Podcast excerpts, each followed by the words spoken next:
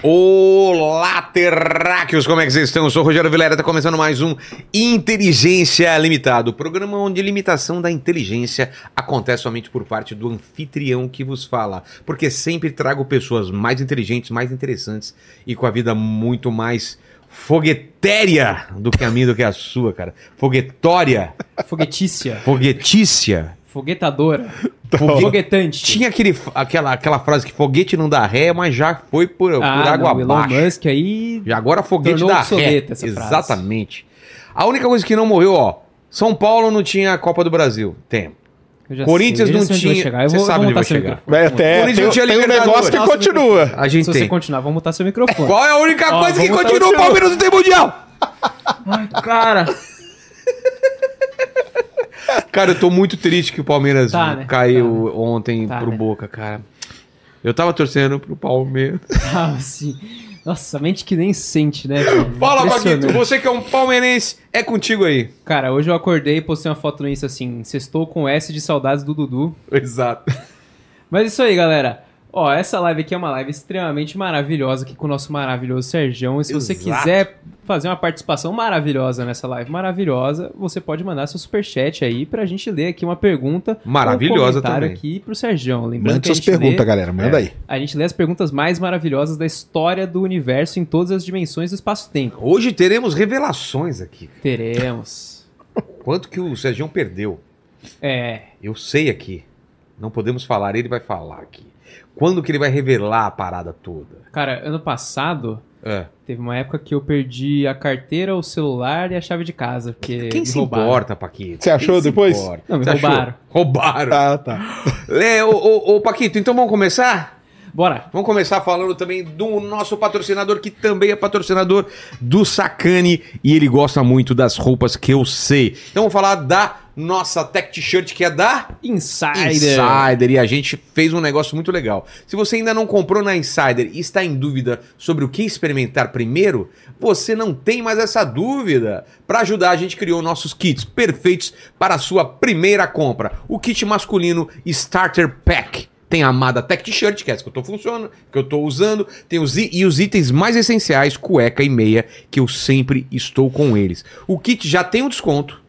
E para ajudar, a gente colocou o nosso cupom de desconto em cima do desconto que já tá. E, o nosso cupom é de 12%. Então já tá com desconto o kit que a gente montou. Ainda tem o, o desconto de 12%. Então não tem desculpa para aproveitar. Ai, Vilela, tem kit para mulher? Tem kit para mulher. Minha mulher já recebeu e está irresistível. Tanto o kit quanto ela. Ah, hoje Ah, tem, hein? sim, o? Starter Pack da Insider só está disponível pelo nosso link aqui na descrição e pelo QR Code na tela. Inteligência 12. Não esquece, cupom de 12%. Então tem que cli- clicar no link do Inteligência ou escanear o QR Code, não e é? usar o cupom pra ficar com descontaço. Exatamente, porque aí o que, que acontece? Os caras vão lá e tem do PP ao. Não sei que tamanho mandaram pro Sacane, mas eu acho que é 6G. Temos. Se mandaram igual do Cara. outro, já vai perder. Então, exatamente. Porque aquele, a- aquela camisa que mandaram já não serve mais, Ó, que ele já. Mais, emagreceu. larga. Meia, Ó, meia. Spectrum. É. Excelente. Tem o pullover, tem a. Você já Calça. recebeu o moletom? Moletom, Moletom é eu não cheguei a demais. receber, cara. Moletom é E demais. agora calça jogger. Cal- calça jogger. Sabe o que eu achei muito legal, cara? É. Que é muito bonitinho pras mulheres. Tem a wingsuit. O que, que é wingsuit? Cara, o wingsuit é tipo um sweaterzinho que fica meio larguinho aqui na barriga, que a mulher dá uma Sei, sei. aqui fica, mano, lindíssimo. Pô, então é isso, vou comprar pra minha mulher. Então é isso, Starter Pack para homem e pra mulher usa inteligência 12. E o Sacane está com o presentão dele. E eu quero aproveitar também para falar que o Inteligência Limitada vai participar do Spotify Podcast Festival, que é um evento onde você poderá assistir os maiores podcasts do Brasil. Vencemos na vida, Paquito. É, não sim, é? tá fazendo podcast agora ao vivo presencial. Exato, com plateia. Então os ingressos custam 50 por sessão. É, e a segurança da minha entrada é 25, certo? Exatamente. Então, então é o seguinte, tem o... A gente vai colocar um link aí no, no, no tem chat. o link e, e na descrição. o QR Code aí na tela. E ele vai colocar o QR Code também agora, que você pode ir direto e vai lá, que tá quase de grátis. Vai ser muito legal. A gente vai contar depois quem que vai ser os nossos convidados de lá. E vai rolar dia 4 de novembro no Instituto Tomi Otaki, que fica aqui em São Paulo. Eu vou de bike mesmo. Dane-se. É, pertinho, né? Pertinho. Os 10 primeiros vão poder participar do Meet and Gre- Greet. O que, que é Meet and Greet? Meet and Greet é quando você tem a oportunidade de conhecer o seu ídolo. Eu só fico triste que o seu ídolo é o Rogério É, Vilela. eu, eu tenho pena de você que o seu ídolo É sou um eu. pequeno ídolo. Exatamente. Mas, Mas, vai se ter. você quiser Bom, o conhecer convidado vai estar lá também. Ah, é verdade. Então você não vão conhecer convidado. não, não só por mim, mas também tem o convidado. Eu prometo passar desodorante, já que eu vou estar suado de bicicleta. É só usar o código Encontro Inteligência Limitada na hora da compra. Não seja trouxa como o Paquito. Adquira já o seu ingresso. Fechou? Fechou. Eu ainda não, não adquiri, eu tô sendo trouxa Não mesmo. precisa, você vai comigo lá. Ah, é verdade, né? Não precisa Ah, comprar. Vai operar, É mais É, você ainda. vai operar a bagaça lá, você vai trouxa ainda. Então tá aí o link e o QR Code aí. A gente se encontra lá que vai ser uma festança.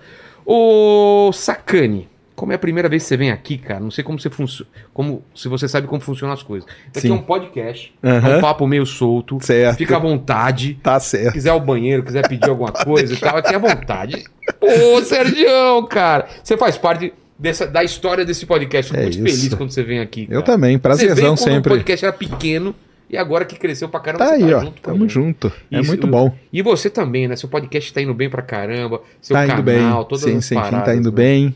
Canal também, tá tudo aí andando, caminhando. E você esperava esse carinho e interesse tão grande pelo, por esse projeto que você tá fazendo? Você deve ter tomado um susto, né, cara? Todo mundo falando dessa parada. É verdade, né? Eu anunciei você aqui, ai, cara, cara, como que ele tá? Como será que vai ser? Virou um reality show, velho. Virou um reality, né, cara? Foi um negócio muito legal Como mesmo que, foi o convite? aconteceu. Como foi a ideia, cara? Cara, foi, foi assim, né? Eles, o Júlio e o Cariani, eles foram. Eles já foram algumas vezes lá no Flow convencer o Igor, né? Porque, porque é de difícil, fazer né? e tal. O Igor tem aquele lã, o Igor odiava e tudo. O Igor mudou também muito, cara. Ele agora ama, ele, ele fica sem Não, ir, ele dá viagem um. pra Polônia ele tava todo preocupado com a comida, não vou treinar. Exatamente. Então, pra você ver como que muda a cabeça, É. cara. Isso é que, é que é muito foda. Então, o que, que acontece? Ele foi lá e ele convenceu o Igor. O Igor e o Jean começaram o projeto. Tá. Aí um dia, cara, olha só que coincidência. Eu tava fazendo uma live de lançamento de foguete. E na mesma hora, o Cariani tava fazendo a live dele lá que ele faz lá do Ironcast, do Sei. podcast dele. E aí, o pessoal começou a ir lá na live dele e falar assim: pô, Cariani, você tinha que fazer o projeto com o Serjão, não com o Igor e tal. E aí o Cariani entrou na minha, no meu chat e falou: E aí, Sérgio, vamos fazer o projeto? Eu falei, cara, se você topar, eu topo. Bora. Foi assim que começou. Aí a gente já marcou, encontramos lá no estúdio, tudo, e aí delimitamos você- como que ia quando ser. falou, você falou na empolgação. E depois quando falou, putz, agora é pra valer. Cara, aí, assim- Bateu alguma coisa assim, tipo, me arrependi de ter aceito quando você chegou lá na parada ou não? Então, assim, Sincero. sim, vou ser sincero. É, pior que eu não falei com por empolgação, não. Não? cara. Não. Era uma, era uma coisa que você já tava pensando? Era uma coisa, né? pre- Precisa se movimentar, né? Eu, eu ainda tenho, né? Agora não dói mais, mas eu tenho um problema seríssimo no joelho. Nos dois? Ou Num, no num- num só, no direito. direito? por conta do sobrepeso, ferrei meu joelho, entendeu? Então eu não, eu tinha dificuldade de andar mesmo, de locomover, sabe? Caramba. Então eu precisava, eu já tinha ido no médico, fiz infiltração, que são aquelas injeções, sabe? É, e o médico falou assim: "Cara, a única solução pra você é operar. O problema é que se você não perder peso, não adianta nada a gente te operar. Vai Porque você problema. opera, vai arrebenta a operação, entendeu? Então não vai adiantar nada. E eu falei, caramba, cara, o que, que eu vou fazer? Porque ir na academia, pra quem tá no. quem é obeso, hoje dizem que já mudou. Eu tive uma experiência ruim quando eu fui há alguns anos atrás. Porque a galera tira sarro de você, Fica cara. olhando, fica Fica apontando. olhando, fica apontando e tal. E, e isso, cara, você já não tá muito bem. Ainda acontece isso, você toca o foda-se, cara. Fala, não volto aqui É. Isso nunca é uma mais. coisa verdade, eu- é, é, Sergiones.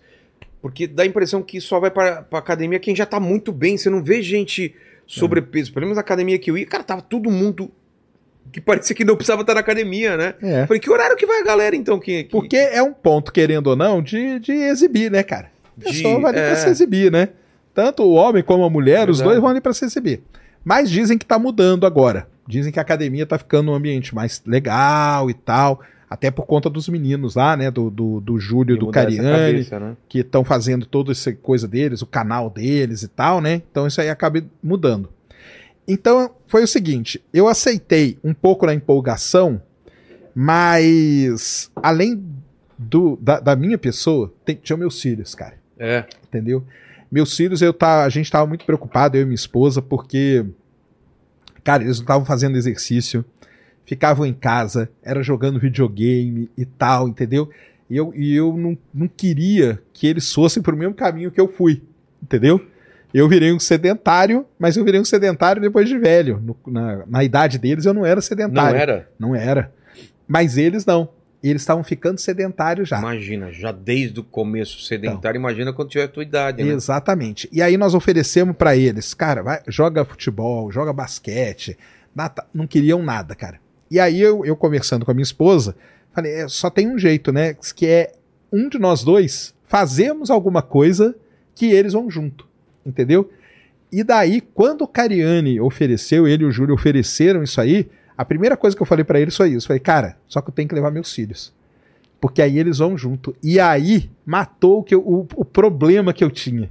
Entendeu? Dois coelhos com a cajadada só. E aí que foi legal pra caramba, eles, eles aceitaram, porque pro pessoal que não sabe, né, lá a gente, lá não é uma academia, né? Lá é um centro de treinamento. Qual a diferença? Cara, a diferença principal é a seguinte, é, lá tem os atletas que estão treinando, né, cara?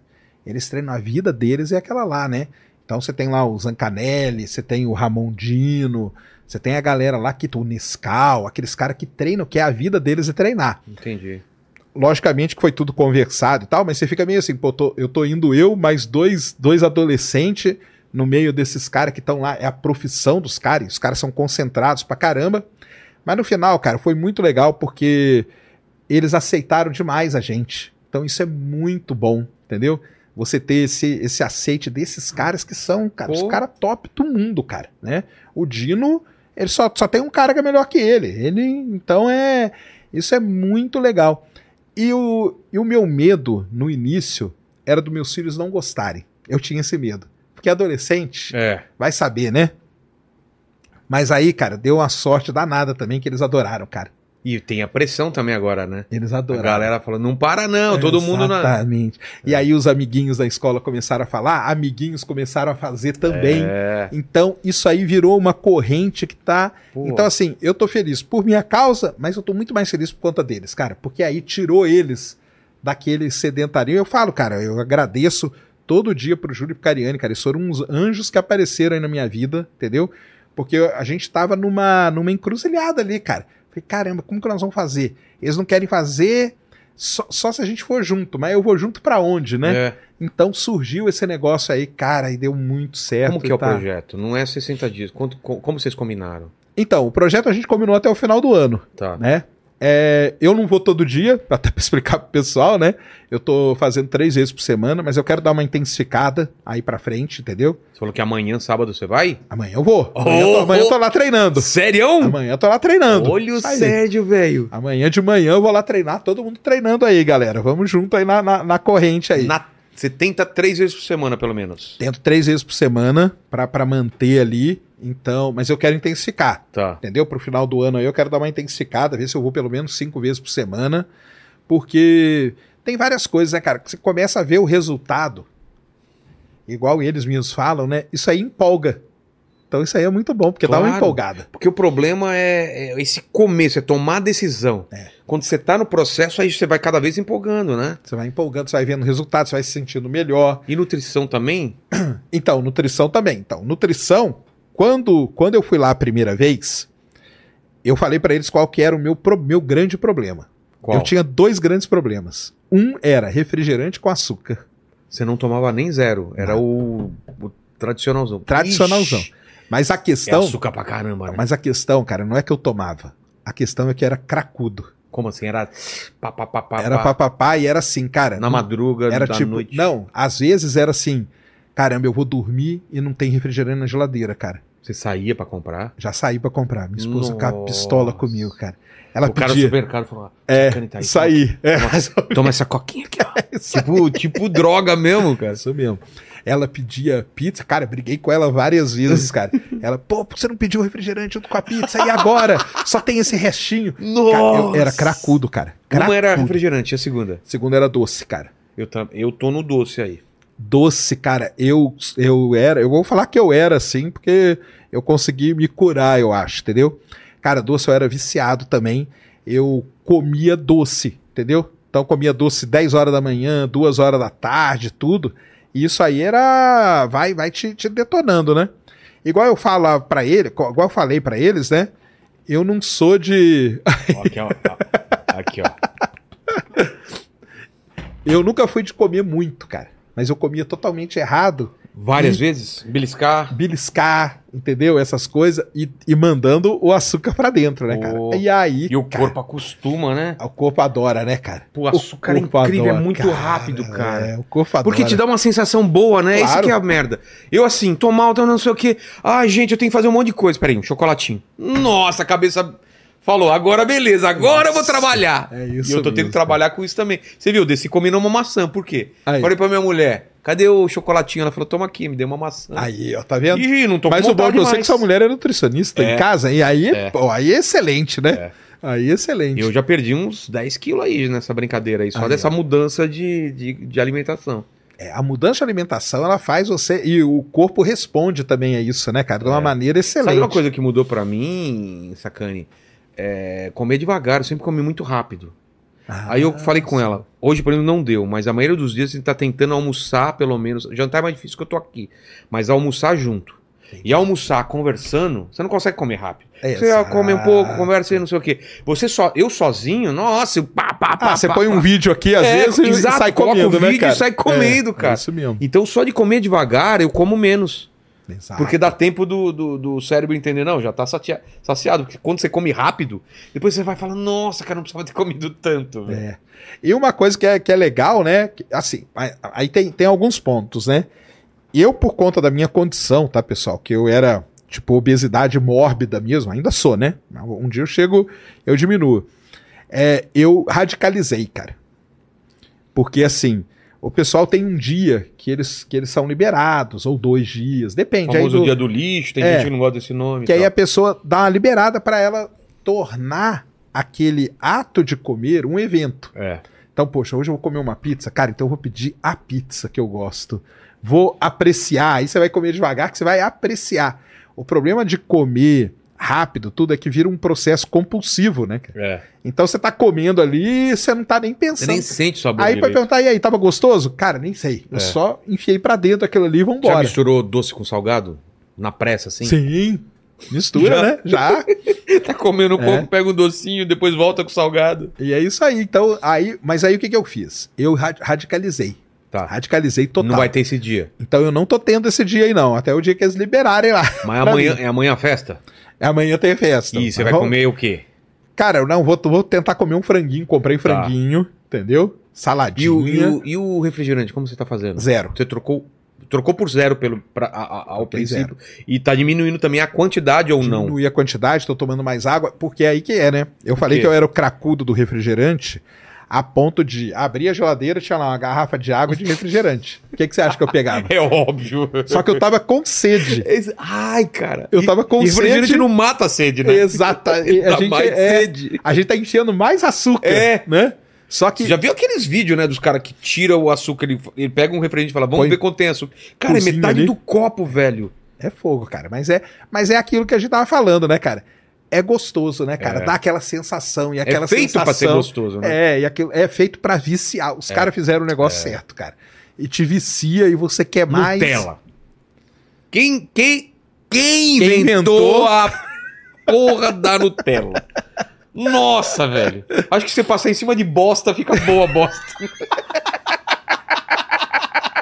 Aquilo melhora tudo, cara. Nutella é Melhora foda, tudo. é, então. É, é? é isso, cara. E o nosso cérebro gosta, né, cara? É. Chega lá o açúcar, o cérebro fica todo feliz. Mas você que trabalha pra caramba, tem que trabalhar com coisa intelectual assim, é, tipo, você toma café, o que que te dá o, a- aquela, aquele gás que não tem mais o doce agora? Então, eu, eu não- pra falar a verdade é o seguinte, né? Eles até falaram comigo, ah, café sem açúcar. Aí eu falei, cara, eu não- nunca tomei café na minha vida. Você não curte café. Não curto café. Ah, então menos, menos mal, né? Menos mal. É, eu tenho assim, eu contei as desvantagens, Tá. né? Eu tenho duas vantagens, ou três, vamos dizer. Uma é que eu não tomo café, Tá. outra é que eu não bebo e não fumo. Não bebe nada alcoólico? Não bebo nada Nem de alcoólico, vez em quando. Nem de, nem de vez em quando. E E, fumar também não. também não fumo. Pô, Então isso aí, vamos dizer assim, né? É. Nesse quadro geral, já ajuda, são né? alguns pontos ali a favor, É. né? Mas o. Então eu tô tomando energético zero também e tal.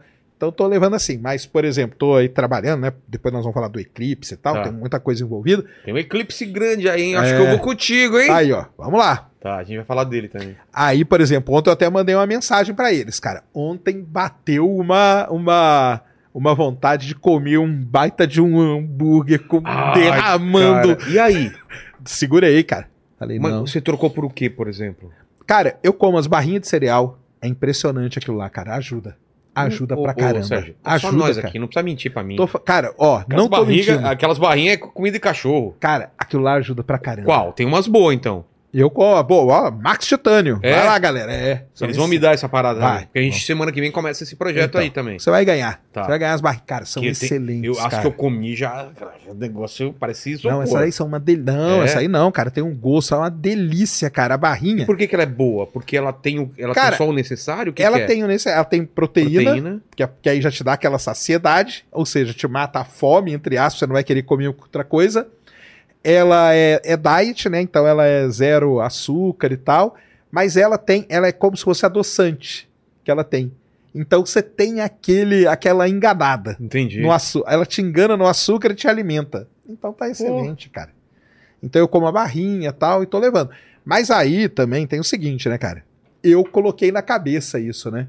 E aí eu radicalizei na mente o quê? negócio disso aí, cara. Falei, eu vou abandonar doce, eu vou abandonar É, isso cara, e porque vou comer eu acho que só. você é que nem eu. Quando você quer entender uma parada, não dá pra fazer pela metade. Porque aí você sempre vai ter a sensação de que, pô, não deu certo porque eu também não entrei de cabeça. Então, assim, s- os caras estão falando que é pra fazer isso, vou fazer o que os caras estão falando, aí. porque aí eu não tenho desculpa. Aí vai dar resultado, não vai. E já tá dando. Isso. Você fez a primeira pesagem, depois aí. de quanto tempo? A gente pesou depois de um mês, Deu quanto? 18 quanto, quilos. Quanto você tava e quanto. Eu tava com 185 Tá. E quando a gente pesou lá no, no, no Ciência lá, ao vivo lá pra galera, deu 167. Então, mas também não é só. pe- Porque também você ganha no músculo. Tô Então, ganhando músculo Você também. você perdeu mais de gordura do que isso, concorda? Exatamente. Ah, Perdi mais isso que a que- gente tem que entender também quem tá treinando. Porque às vezes, pô, não, não perde muito, mas você tá trocando Exato. gordura pro músculo. E músculo pesa mais, eu acho, né, do que Tem, gordura. tem isso. Eles até falam, né? O Cariano e o Júlio até falam que às vezes a balança ela pode enganar e pode te desmotivar. É mesmo? Porque, por exemplo, é- nessa troca aí de você Sei. ganhar músculo, aí você pesa lá e fala: caramba, perdi só, tipo, sei lá, 600 gramas É. e fiz exercício pra caramba, mas é porque você tá trocando. Exato. E aí a pessoa, como ela não entende muito isso, ela acaba meio que desmotiva. Porque, querendo ou não, você vê o número ali despencando, é motivador pra caramba. Pô, É demais. motivador. Você vai lá, eu perdi, perdi os 18 quilos aí. Dia 20 de outubro, galera, tem nova pesagem. Quando? Dia 20 de outubro. Tá. Pesagem oficial lá. E vamos ver quanto que eu já perdi. Mas a, Tem metas ou não? Como que eles fazem? cara, a meta do Júlio é eu perder 85 quilos em um ano. Tá. É, quando completar um ano de projeto, eu pesar 100 Cara. quilos. É isso que ele, Porra! que ele quer que eu Nessa aconteça. conta, então, na próxima pesagem, tem alguma conta de quanto é bom você ter Não, não, não, eles né? não, não. Isso aí eles É um não, trabalho a não longo prazo, É, né? a longo Tá. prazo mesmo, justamente por conta disso, né? Porque como tá ganhando também massa muscular É. e tal, então é, tem ali, eles fazem todo o acompanhamento. né? Mas ele já me contou, eu sei que já perdeu mais peso do que os 15 lá, né? É, tá indo no vamos- caminho certo. Tá, tamo indo, tamo indo. E esse lance aí de, de respeitar o que comer e tal, cara, tem uma outra coisa. É, Você vai lá na academia, você sofre, puxa peso pra caramba, é. se mata, aí depois, ir lá, perde, sei lá, 400 calorias. Aí 400 calorias em dois copos de, de coisa, você, você ganha tudo de É, novo. aí você fica, pensa, "Cara, né? Não que vou que jogar é, fora, cara?" né? Porque quem tá lá penando, aí você sabe, cara. Aí você sabe como que o negócio é, é, pe- é pegado. E eles pegam pesado, cara. Mas tá É. certo também. Pô, o treino dos caras não é fácil, não. Tem tapa na cara? Hã? Tem tapa Não na tem cara? tapa na cara, mas não precisa também, não. Não, não, não. Aqui com os vagabundos aqui vai precisar de tapa na cara. Vai precisar? Vou te ah, falar, porque então eu, fica vou tranquilo. colocar todo mundo aqui, os caras se não bater na cara, os caras não treinam não, velho. Ah, você vai ver, cara, com o Júlio ali, com o Cariani. É, os caras daquele tamanho do celular. é, Puxa aí, falou, não. Puxa aí, puxa mano. aí. Não tem papo. É pesado o treino deles, isso é legal pra caramba, entendeu? Que Não é você tá ali de brincadeira, igual o Igor tem uma frase, cara, eu não tô vindo aqui passear no parque, entendeu? É. Eu tô vindo aqui é pra me destruir mesmo. Seu, seu treino lá é de quanto tempo? Ou não, Cara, não varia? É, varia, né? Porque depende do, do tipo de treino, né, que você Mais faz. ou menos, sim. Ah, uma hora. Uma hora tá boa. Uma hora, uma hora e pouquinho. Ah, uma hora de boa, Tá. né? Uma hora por dia. É, uma hora por dia, cara. Vai lá e, e se mata lá. Mas São é. Caetano, né? É Isso. uma viagem todo dia. É. O que é um outro desafio. tá? Aliás, tem vários desafios nesse processo, né? O- um deles é adequar a nossa rotina. Porque a gente já tem uma rotina cheia de coisa pra fazer Ah, sim. e ainda eu vou ter que arrumar ali. E um- dentro dessa rotina aparece muita coisa do nada também, né? Aparece coisa do nada e você. E aí é uma coisa que eu falo, né, cara? Você dá a impressão que você não tem mais tempo pra nada, É. né? Eu tenho essa impressão. Mas tem, né? Aí é que tá, cara. Se você se organiza, você acha tempo, cara. É. E aí você fica mais produtivo. Porque aí você não vai perder mais tempo com besteira. Porque às vezes você acha que não dá tempo, porque você perde tempo com besteira, e aí você lembra: caramba, tem que fazer aquele negócio. Só tenho tanto tempo pra fazer. Não, você tinha, cara, muitas horas pra fazer. É. Só que você ficou enrolando pra procrastinar, cara. O ser humano A gente é adora, campeão, cara, né? adora isso. Então, quando você coloca mais coisa na sua rotina, você fala, cara, eu tenho tanto tempo pra fazer isso, tanto tempo pra fazer aquilo, tanto tempo pra... E aí você vai Cara, fazendo eu não sei qual e as milagre coisas é vão esse. andando, cara. Quanto mais coisa eu tenho pra fazer, mais coisa eu consigo fazer. É aí por causa disso, cara. Porque Tipo, você... lembra na pandemia? Passava o dia e você falava, meu, não fiz nada que tinha que fazer. Você tinha o dia inteiro. Exatamente, cara. É. Porque é isso, é essa, é essa procrastinação que faz você ficar parado, pensando e vendo. Aí você entra no TikTok da vida, o na hora que você ficou duas cara. horas no TikTok. Paquito é um cara que tem que escutar isso e levar isso pra vida dele, cara. É. Porque se tem um cara que procrastina aqui, é o Paquito. Quer- vai se defender? Não vou. O que é teu tá guardado. Paquito, eu sei que você já tá se preparando pra esse desafio que você tá treinando Eu praticamente tô, é, acho que eu tô- Cara, ele tá na, na, na pegada, hein? É? Ele treina aqui em cima todo, todo dia ou não? Todo dia. Olha, cara, eu- então. um, um dia terminou a live, ele foi lá treinar. foi lá. Hoje eu vou fazer isso. Por quê? Porque você não Eu conseguiu que treinar antes. todo dia, é. Porque eu não consegui antes. Geral, eu tenho que treinar de manhãzinha antes de começar aqui. Nossa, cara. Mas Então- o Paquito vai ser outro projeto. É o projeto ali ligado ao, ao, ao Acriano e ao Batista. Que é Que ganhar. é ganhar massa, cara. E, e os moleques É estão. mais difícil, será? Eles Cara, falaram? Não, não sei o que é. Não sei se é mais É. difícil ou não, viu? Mas, por são exemplo. desafios diferentes. É, são né? desafios. de- O Batista, cara, ele já tá com. com Tá com um shape diferente tá, já? tá com um shape muito diferente, cara. Ele tá todo definido, o braço dele tá definido, Oh. o peito dele tá definido. Os caras tão, cara. E isso é legal pra caramba. É ver. É- o legal é, que são projetos Então, diferentes. O meu, o meu abdômen é muito definido. É, Ele né? definiu que não vai diminuir. Então, você vai ser um outro projeto, o Paquito vai ser outro. Isso aí é legal, cara. não é? O, o Tuti também, né? Tem um, tem um, tem um abdômen negativo, ele se nega a. Exatamente. o carinha vai chegar pra mim. E aí, Vilela, que série você que você- vai querer agora? Eu falei, pô, um Lost, um Game of Thrones, né? Aí toma um tapão já de cara, já pra Que exercício você vai fazer? Ah, eu vou fazer um exercício de criatividade. Exato, aqui. né? exercício de somar e diminuir. Mas que legal. Mas aí esse negócio de colocar na rotina as coisas, cara, fica aí um ensinamento pra todo mundo, cara. Colo... Quanto mais coisas você colocar no seu dia, que parece que tá cheio, ele não tá cheio. É. Se você colocar, você vai ver como você vai render muito mais. Porque você não vai perder mais tempo, cara. Você vai fazer. Cara, eu tenho. Pô, eu tenho duas horas pra fazer isso aqui, então vamos lá. Fa- Vamos lá. Acabou. Um dia normal seu, fala a sua roti- rotina. Que, que- um dia que tem o treinamento também, um dia normal. Um dia normal? Cara, com, com o então, treinamento. então, um dia Você normal que eu, eu, aco- eu acordo todo dia às 6 horas da manhã. Tá, acordou seis horas. Aí eu levo meu filho pra escola, Tá. aí volto pra casa. E aí começo a trabalhar nas coisas lá, né? No canal, no blog e tal, nas coisas que tem que fazer. Vou fazendo. Aí levo minha esposa pro trabalho também. Que horas, volto. ou menos? às 9 horas, Tá. por ali. Aí volto, aí depois tem que buscar o meu filho na escola, entendeu? E aí quando eu pego eles, de lá eu já vou treinar. Vai direto Que treinar. aí eu já vou com eles, entendeu? E aí volto, por exemplo, pegar uma quarta-feira, entendeu? Tá. Aí eu já volto pra casa, mas nisso já tem que estar tudo pronto pra eu fazer meu vídeo Tá. e tal. Termino, já pego e já vou pro sem, sem fim. E aí pronto, cara. Você olha o dia e fala, caramba, cara, tem coisa pra Rendeu, caramba. é. Mas deu tempo de fazer tudo. E essa Então é quarta, você foi, foi dormir que horas, por exemplo? Então, aí dormir eu tenho um problema, cara. É. Porque eu vou dormir tarde pra caramba. É, eu vejo você tweetando lá, não sei se é você, mas Sou eu, não tudo é sou eu. dorme cedo, não. Tudo sou eu, eu durmo tarde pra caramba. Eu tenho que regular. Isso é uma coisa que eu vou ter que, que Eles mudar. falaram, né? O lance É, de. A tem- hora de sono é. A É hora de sagrado, sono é hein? importante. Então, mas eu vou dormir uma e meia, duas da manhã, entendeu? Putz. Então eu durmo umas quatro horinhas por dia só, é pouco pra caramba. Às vezes durmo menos também. E o lance de fôlego, como você tá? Já tá com fôlego melhor? Tipo, subir uma escada, dar uma corridinha, já. Não fica aquele, aquele, melhor, aquele ofegante, é? Muito melhor. A disposição é muito melhor, o fôlego, tudo. Uma coisa, né? Eu não faço cardio. Não faz? Não. Lá? Eu faço muito pouquinho cardio. Por quê? Eles Entendeu? falaram? Cara, porque o lance é. Na verdade, era pra eu fazer mais cardio, mas Tá. eu tenho esse problema no joelho, Hum. entendeu?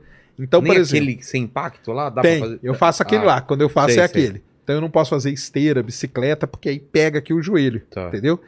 É, Mas o lance é que nos exercícios ali, eles estão fazendo um, um planejamento comigo que é de muito gasto calórico, cara. É A mesmo? própria A musculação. musculação já, já cansa pra caramba. Pô, cara, sai encharcado, cara. É aquele é, intervalo pequeno, papapá, Intervalo- não, o muito, Júlio, muita repetição. o Julião, por exemplo, cara, ele emenda dois, três coisas de uma vez, entendeu? Não tem descanso. Ah, Entendi. Vai ali, faz um negócio, já larga, já faz Ah, outro. Então já serve como. como... já serve como esse esse gasto calórico. Entendi. Entendeu?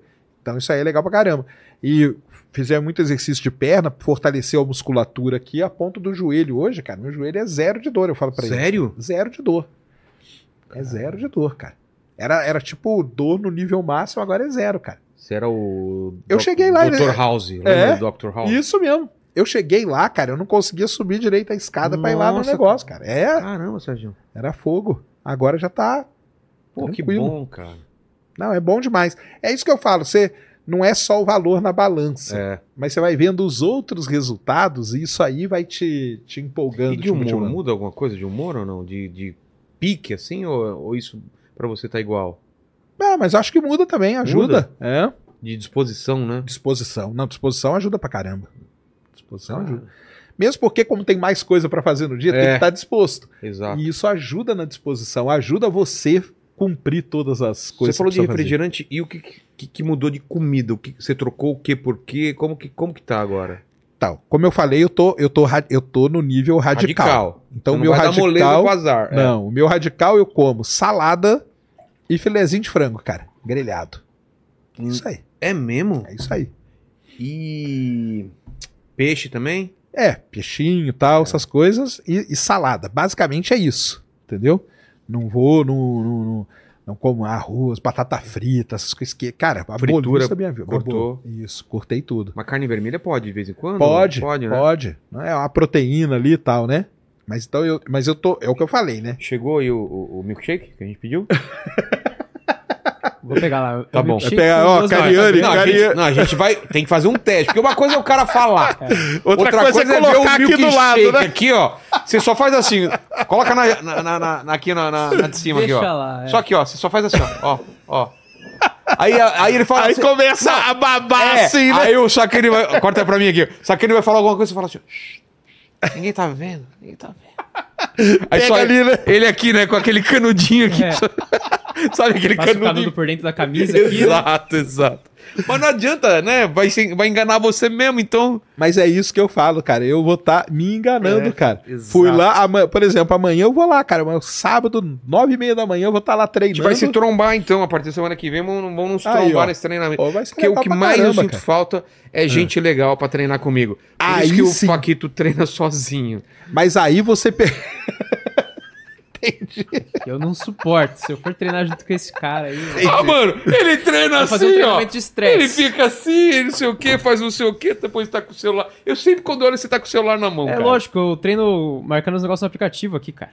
Tá certo. você. certo. Mas você falou um Globo. negócio muito importante, cara. A companhia, né? ter pessoas que te motivam. Porque ele- os meninos até falam, tô parafraseando eles aqui, ó. Tá.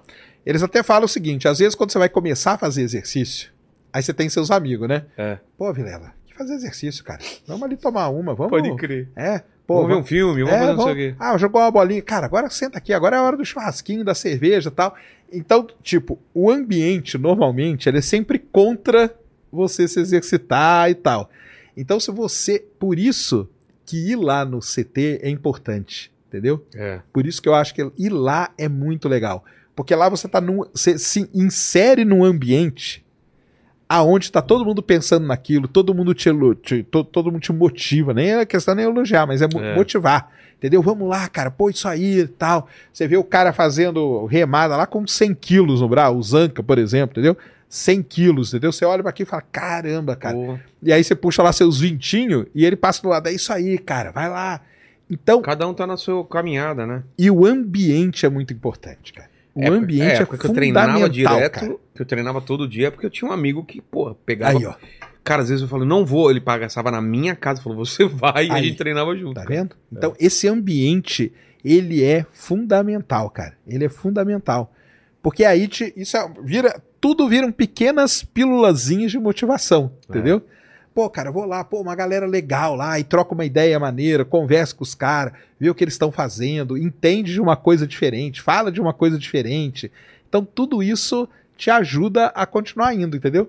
Porque normalmente o ambiente ele não tá a seu favor para É. esse ponto, entendeu? O mundo inteiro te É. joga pro outro lado, inclusive. Exatamente. Os prazeres da vida, né? É isso aí. Não é? Bolo. Quanto tempo faz tempo que você não come bolo? Desde que eu comecei o projeto. É. É. Fala em bolo, Sacani. E aqueles ETs lá do México que a gente descobriu que no fundo era bolo, hein? Você viu, né? o vídeo aí, cara? A gente achando que era ET, foi uma mulher e cortou. Cortou. Era bolo, cara. Era o cake, né? ET Isa Cake, que o pessoal chamou. Foi. Aquilo tava muito estranho, aquela história, não tava, cara? O que, que foi essa história aí, velho? Cara, aquela história lá, a origem dela é a seguinte, né? É, alguns governos, principalmente o americano, ele começou a querer meio que levar a sério esse negócio de avistamento. Tá. Então é aquilo lá, né? Não é agora qualquer um, cara, que vai falar que, viu? Agora você vai ter que vir aqui no Congresso dar explicação e nós vamos atrás e não sei o quê. Então o governo americano montou um comitê dentro do Congresso americano hoje para tomar conta disso. Por que só agora, Sacani? Porque só agora, isso aí deu uma deu essa explosão ali em 2000, foi um pouquinho antes da pandemia, né, cara? Não foi tipo, 2019. o Trump quando falou que ele ia abrir todas as coisas? Não teve aquele também, aquele negócio Então, que ele falou que... Tem a abertura né, dos documentos, que é muito importante, mas aí começaram a ver aqueles, aqueles avistamentos que foram filmados em navios da Marinha Americana. Sim. Que é o famoso, o mais famoso de todos eles, chama tic-tac, né? Que é aquele que o avião vai perseguindo e o bichinho fica mexendo. Parece uma balinha tic-tac ali. Sei. E, e quando começou a aparecer isso, e isso foi divulgado, a população ficou assim, ué, caramba, quer dizer que tem coisa voando em cima da nossa marinha, em cima do nosso exército? Cara, então vamos investigar isso direito. E aí começaram a fazer, tanto que desde 2018, eu acho, todo ano tem um relatório oficial sobre os avistamentos. Eles mudaram de nome, né? Agora não é mais UFO, que era objeto voador não identificado, mudaram para UAP, que começou como fenômeno aéreo não identificado e agora já mudaram de novo para fenômeno anômalo não identificado. Putz. Porque aí eles viram que tinha coisa que aparecia no mar, por exemplo. Então não Tá. pode ser aéreo. É, anômalo. Anômalo. Quer dizer, e aí, é aí a sigla? UAP Ah, manteve o AP. manteve o AP. O problema é que o que, que é anômalo? Lá. É, é muito complicado. É, vamos ver aí o, o- o bonequinho lá, cara. Olha. É. Os caras são rápidos demais, né, Os cara? caras são muito rápidos. caras são muito cara. É isso mesmo. Então, isso aí dentro do governo americano já é uma coisa que está acontecendo, já está tendo. Anômalo que você falou é o quê? É... Não, o anômalo é uma, é uma palavra que é. O que, que é anômalo para você? É complicado, coisa cara. não dá pra definir. É uma É. coisa que não dá pra definir. É uma coisa que não dá para Tá. definir, mais ou menos isso. Então, o governo americano começou com isso. E outros governos também começaram. Um deles foi o México, o governo mexicano. Por quê? Todo esse lance de ufologia, disco voador e tal, a América Central e a América Latina, ela é muito forte É? nisso, cara. Muito forte. Então você tem coisa no Peru, você tem coisa no, no Chile, bastante. Você tem muito coisa no México, muitos relatos, entendeu? E aí o governo mexicano, nesse dia aí, ele resolveu fazer uma audiência pública sobre os UAPs. Só que aí, o erro dele foi o seguinte: ele chamou aquele cara que mostrou os bichinhos. Sei. Aquele cara lá, ele é um ufólogo muito conhecido das antigas. cara. Ah, é? muito conhecido. Dentro do meio da ufologia, ele é muito conhecido. E ele já teve várias e várias fraudes comprovadas desse cara. Entendeu? Muitas. Não é, são poucas, não. Cara, tipo, tipo isso aí. de montar osso de, de, de montar osso, de humano múmias, com não sei da animal. onde. Exatamente, Porra. entendeu? Vídeo forjado, foto manipulada. Esse cara ele é muito famoso dentro da ufologia. E chamaram esse cara. E aí o cara foi lá. Logicamente que ele foi, foi aproveitar. Cara, tinha milhares de pessoas. Isso aí foi transmitido pelo YouTube, viu? É? Tem o vídeo completinho, é 5 horas de, de transmissão. Eu assisti todinho. Eu assisti Pô, todinho. pra ele, um público fantástico. É isso. Ele aproveitou aquele momento com aquele público que tava ali e falou: agora eu vou trazer aqui meus bichinhos, cara. É. Entendeu? E aí ele apresenta ali os famosos ETzinhos, né? Que nem são mexicanos, na verdade, eles são peruanos. Ah, é? É. Que eles foram encontrados no Peru. Raio-X, com um monte, um monte de coisa. Exatamente. Ele colocou ali, diz ele que colocou à disposição de quem quiser estudar, pode estudar, pode fazer a análise para comprovar. Só que aí o que, que aconteceu? O governo mexicano chamou um dos caras mais famosos nos Estados Unidos hoje, que é um ex-piloto da Força Aérea Americana. Esse ex-piloto, que é o, que é o Ryan, Ryan Braves, acho que ele chama. Esse cara, a luta dele hoje qual é? É tentar dar uma seriedade para esse fenômeno. Então ele defende tudo isso, de ter equipamento apropriado, de pegar os relatos e tentar colocar ali uma, uma certa metodologia nesses relatos todos, entendeu? Ele faz um trabalho muito legal nessa linha de tentar captar a maior quantidade de dados possível. E ele foi convidado para ir nessa audiência mexicana. Quando terminou, entrevistaram ele. Ele falou: Cara, o que aconteceu aqui hoje foi um modo de serviço para todo esse trabalho. Por quê? A gente estava querendo fazer um negócio sério, vocês me trazem um cara super famoso por ser por ser charlatão assim, né, de, de forjar as coisas e apresenta aqueles seres ali que a gente, aquilo lá é muito antigo na ufologia, cara. Aqueles dois bichinhos lá, Sim. eles são muito antigos já tinha ufologia. visto aquilo lá? Claro, Ué, muita gente já tinha visto. É por causa disso, cara. Na audiência, ele estava aberto pro público todo, cara, pro mundo todo. Mas quem é do ramo, quem já estudou um pouquinho de ufologia, já você já viu esses bichos aí várias vezes, várias. Tem raio-x, tem tomografia deles, tem tudo completo já desses bichos, cara. Entendeu? E esse piloto aí, esse piloto de, da, da Força Aérea, cara, ele ficou muito chateado com o governo, com tudo, de terem feito isso, entendeu? Falou, caramba, eu pensei que eu vim aqui pra um negócio sério, É. vocês trazem esse cara com tudo isso. Aqueles bichinhos ali, eles foram encontrados na, em Nazca, né, no Peru. Se bem que aqueles ali, eles são manipulados, tá? Aquilo ali é tudo montado. Tá. Tanto que se você pegar e analisar o osso, tem o osso de um lado, que era pra estar de um lado, tá do outro, entendeu? Tem o dedo, que a gente sabe como que tem que ser o dedo, né? Esse osso aqui é diferente desse. É. Esse osso tá pra cá. Então, cara, já fizeram tomografia, já fizeram tudo e já provaram que esse negócio foi montado, entendeu? Esse bicho foi montado. Mas o porquê que ele foi montado? Porque ali em, em Nazca, no Peru, naquela região, ali tem uma mina, uma mina, e nessa mina eles encontraram as famosas múmias de Nazca. Não sei se já ouviu falar nelas. Não, só conheço as linhas de Nazca, que são As linhas de Nazca, então, figuras que só dá pra ver do, do, do alto do e tudo. tal, é. Mas tem as múmias de Nazca. Nessa mina encontraram várias, vários seres humanos mumificados mesmo. Tem uma que é famosa, que ela tá sentadinha assim, ó. Entendeu? É uma múmia sentada e tudo. Que é humana. Aquela é humana comprovada. Entendeu? Só que aí o cara pega, monta um negócio daquele, coloca como sendo de Nazca, que já tem uma toda uma história, entendeu? É assim que a pô, vou deixar aqui claro pra vocês, cara. É assim que se monta uma conspiração. É fácil pra caramba, cara. Você pega um negócio que não existe, coloca ele num contexto em que existe alguma história pré, e aí você tem um negócio montado, cara. Então ele tem justificativa. Ele fala: não, nós encontramos esses bichinhos lá, esses serizinhos aí, lá onde encontra a múmia de, as múmias foram encontradas, entendeu? E aí ele fala que um cara encontrou a primeira vez, que o outro viu, que o outro não sei o quê. Mas esses dois aí, que ele mostrou no caixãozinho lá, são montados, cara. São manipulados, é tudo. O Pirula fez um vídeo muito legal até, É. que ele pegou todo o relatório médico lá, ele foi analisando um pedaço de osso com outro e tal. Então tem. Ah, ah e o DNA?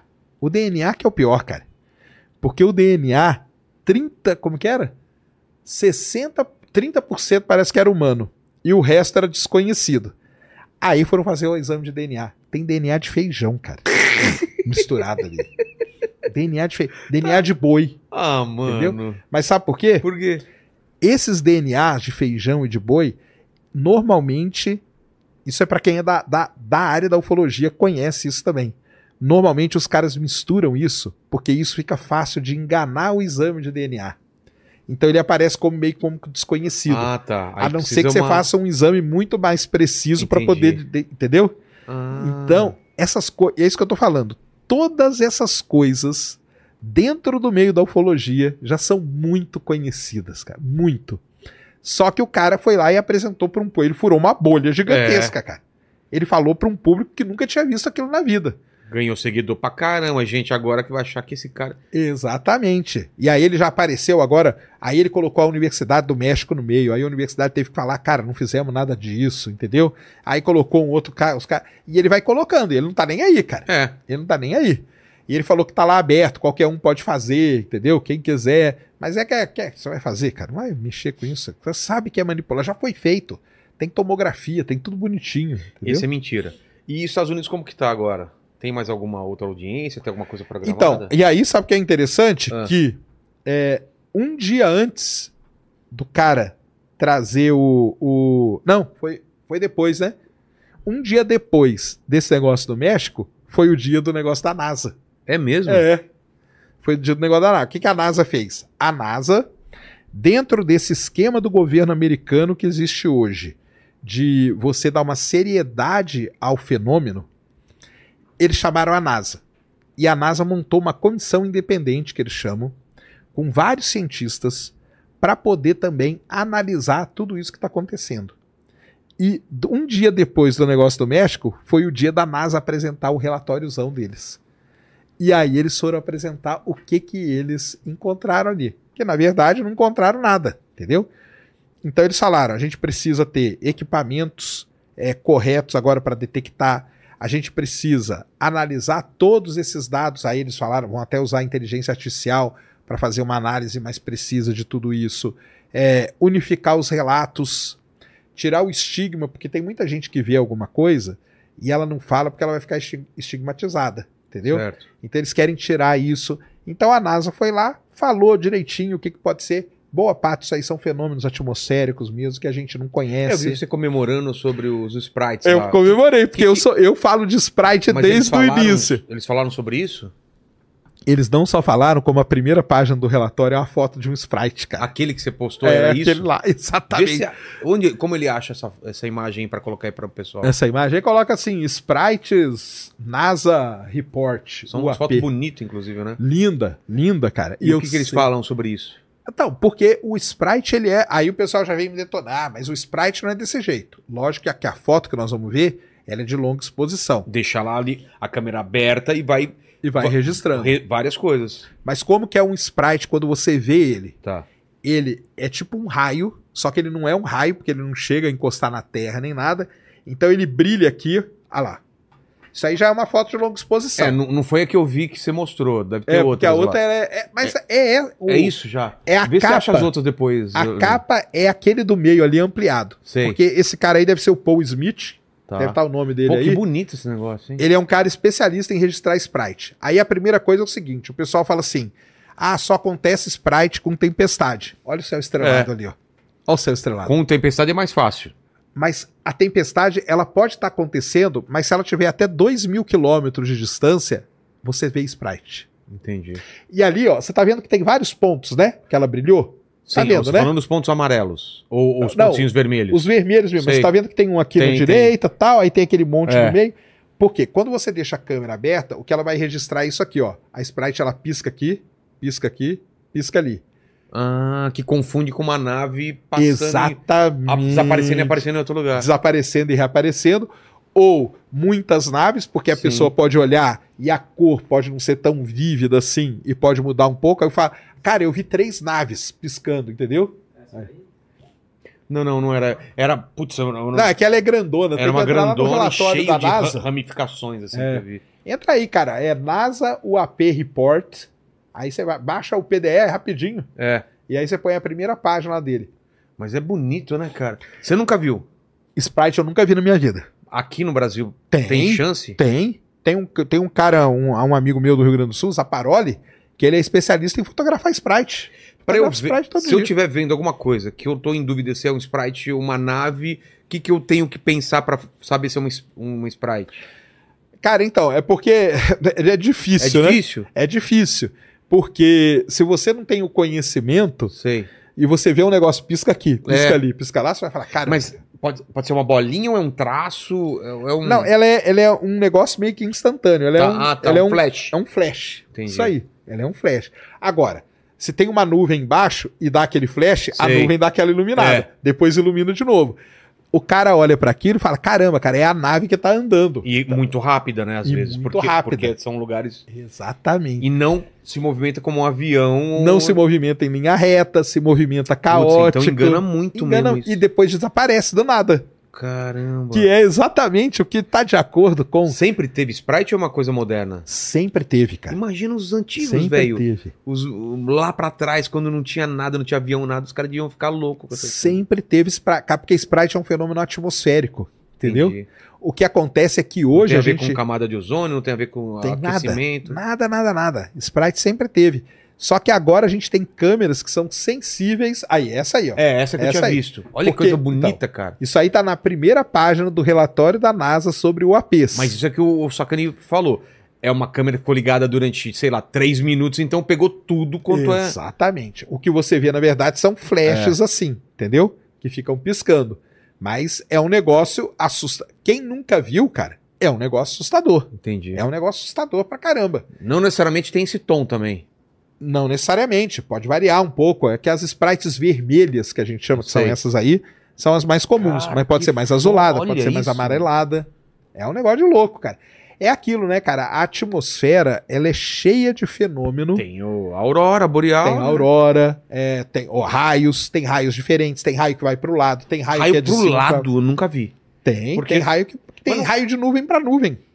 Porque normalmente ela encontra um ponto mais alto aqui, faz a conexão e falam que o raio é de baixo pra cima, é isso mesmo? O raio, bo- boa parte deles é de baixo pra cima. Que Mas tem raio que não é, tem raio que vem de nuvem De uma lu- nuvem. Qual a explicação? É porque é a Polos? diferença de carga, De cara. carga? É, É. mesmo?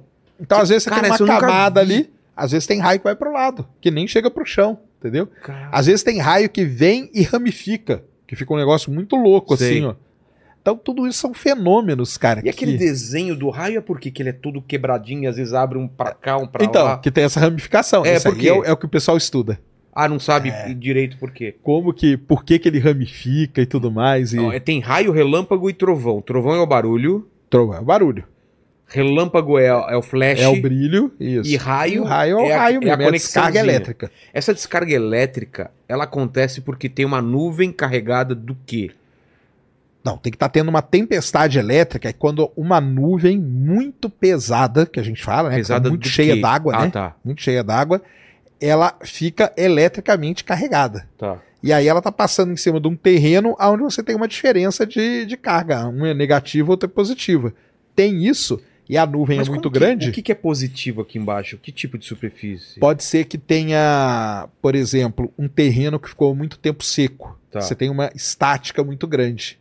E isso propicia a geração E- desses e raios esse aí. pessoal que morre no- na praia porque Claro. tá nadando quando tem tempestade, por Porque que, que vai na na cabeça água. dele? Não, às vezes não pega na cabeça. Ah, não? Às vezes pega na, na água. Ah, é? E Eu achei é- que puxava era a cabeça do cara porque ele tá mais alto. Assim, acho que é dificilmente algum raio pega em cima de alguém. Entendi. Esses na praia é até um negócio, né? Que se tiver havendo uma tempestade Sai da água. elétrica, sai da água, cara, porque é muito perigoso. O raio bate ali, aquilo ali propaga e te mata. Até pra andar, tem até a maneira certa de você andar. Na, na areia, você tá falando? Se Na areia, em que- qualquer que- lugar. que faz? Eles falam pra você não anda é, dando passo assim. Porque se você faz isso Fa- faz e aqui, pega um ó, raio, Faz aqui, ó, você- normalmente você anda assim, né? é. Você anda assim. Tá. Esse lance de você levantar o pé, se pegou um raio aqui e você pegar uma linha deles aqui, porque o raio começa a propagar, Sei. Ele vai, te, vai emendar em cima de você. Então o pessoal fala pra você sair andando assim, ó, sem levantar o pé. Sério? É. Tem as, tem as, as Nossa. dicas aí, ó. E se, se você tá num carro, você tá protegido porque tem o No pneu. carro tá tranquilo. É melhor não sair do não carro. saia então. do carro. Fica no carro. E aquele papo de que doi- o raio não cai duas vezes no mesmo lugar. É É, mentira, mas é cai, verdade? né? Cai, até mais vezes, né? tipo, o raio caiu aqui. Falei, vou, tô bonitão aqui. Ele já caiu aqui, não vai cair. Às vezes ele cai mais vezes no mesmo lugar. Nossa, velho. É isso mesmo. Então, então são raio bola, né? O famoso raio bola, Você falou aqui já. que é uma formação que acontece. Parece um fogo, alguma coisa, né? É uma bola mesmo, cara. É uma bola mesmo que sai correndo. Plantação de cana, depois que o cara põe fogo na plantação, é propício para ter raio bola. Plantação de soja muito grande, quando tá muito tempo sem chover, é propício para ter raio bola. Tanto que você tem- eu tenho muitos relatos, cara, de cara em fazenda que fala, cara, eu vi uma bola correndo aqui na minha plantação. É raio bola. boitatá. Talvez É, boitatá, o boitatá, exatamente. É isso aí. Que é o cavalo com a cabeça de fogo. né? Isso. Então tem. São fenômenos. E aí entra aquele negócio que eu falo, cara. Ninguém é obrigado a saber tudo isso, cara. Entendeu? Mas aí a pessoa vê um negócio desse, qual é a primeira coisa que ela fala? ET. Que é um alienígena. É. Entendeu? Só que antes de ser alienígena, tem um milhão de outras coisas. A gente, a gente fala que esse negócio de, de ET, alienígena e vida, a gente vai por exclusão. Entendeu? Cara, é raio? Não, não é raio. É Sprite? Não, não é Sprite. É balão? Não, não é balão. É, é drone militar e tal, tal. Não, não é. Aí depois que você nega milhares de coisas, aí pode ser que sobre ali alguma coisa que seja vida alienígena Exato. e tal, entendeu? Porque é o mais difícil, né? Com Você tem que certeza. sair do outro canto pra vir até aqui, não sei o quê. Exatamente. Então é A não ser que você seja contratado pela por eles, né? é, por Exatamente. eles pra, Pra tá contar aqui. essa história. Exatamente. Aí abre a boca que sai um... Saiu a MIB, né? Men in Black. Isso mesmo. Então tem, tem tudo isso. Agora, Mas você acha que o que a NASA tá fazendo lá é sério? Então a parada é bem... estão fazendo sério, É. cara. Então, aí é, é muito interessante, né? Porque a galera da ufologia sempre quis um respaldo tipo oficial. É. Aí entra a NASA, agora eles falam, ah, não, mas aí a NASA tá. Eu falei, pô, mas também nada tá bom pra vocês, né, A cara? NASA está comprometida em Uma hora a vocês queriam, depois que eles entram, agora não serve mais. O que, que é isso, cara? Os caras estão fazendo trabalho sério. Eles estão. é, qual que é a ideia, né? Por trás de tudo isso? É, por quê? É colocar uma metodologia científica em, em tudo. E é, e é legal, cara. Entendeu? Então é legal pra caramba. Então, por exemplo, o governo, na mesma semana, teve o negócio do México, o negócio da NASA, e o governo americano criou um site aonde qualquer. Aí tem até um negócio que pode- conversar sobre isso. Eles criaram um site para você relatar qualquer coisa que você vê por aí. Tá. Então, por exemplo, você está andando na rua, você viu uma luz, você saca o celular, filma a luz, chega em casa, você sobe aquele videozinho para esse site. Eu tô andando em outro lugar, pá, Sim. filmo. Então eles querem isso. Aí tem um ponto muito importante que a gente pode conversar. A gente sabe que os Estados Unidos têm guerra com o meio mundo Sim. né? Eles passaram aquele problema daqueles balões lá no começo do ano, toda aquela confusão que os caras ficaram meio assim, né? Pô, cara, tá um balão passando aqui em cima e vocês, como que é? Não vão fazer nada? Tanto que o cara mandou o caça mais moderno pra destruir um balão, né? Um negócio meio ridículo, É. mas tinha que dar uma resposta. Muita gente diz que esse site, aí fica aí pro pessoal aí pensar, que esse site aí que o governo americano criou, Ah, é pra ajudar a vigilância. Exatamente. Eles criaram com a desculpa de, cara, coloque aqui o seu relato de um, de um AP, mas no final eles querem que todo mundo contribua para a vigilância, Claro. entendeu? E aí, se começa a ter muita filmagem de um mesmo lugar, e eles vão conseguir meio que triangular essas coisas todas. Então eles vão saber se tá passando algum balão chinês ou alguma um tipo drone nave ou alguma nave secreta, secreta, alguma coisa do tipo. Então tem esse Porra, lado da história. sentido, faz todo cara. sentido, né? É. Faz todo sentido. Porque criaram do nada? Não, porque agora eles estão envolvidos num monte de coisa aí e teve todos esses essas coisas aí que aconteceram no começo do ano, principalmente. E cara, faz sentido. Então, fiquem aí pra vocês aí, ó, debaterem aí, se matarem aí no chat agora se é ou não.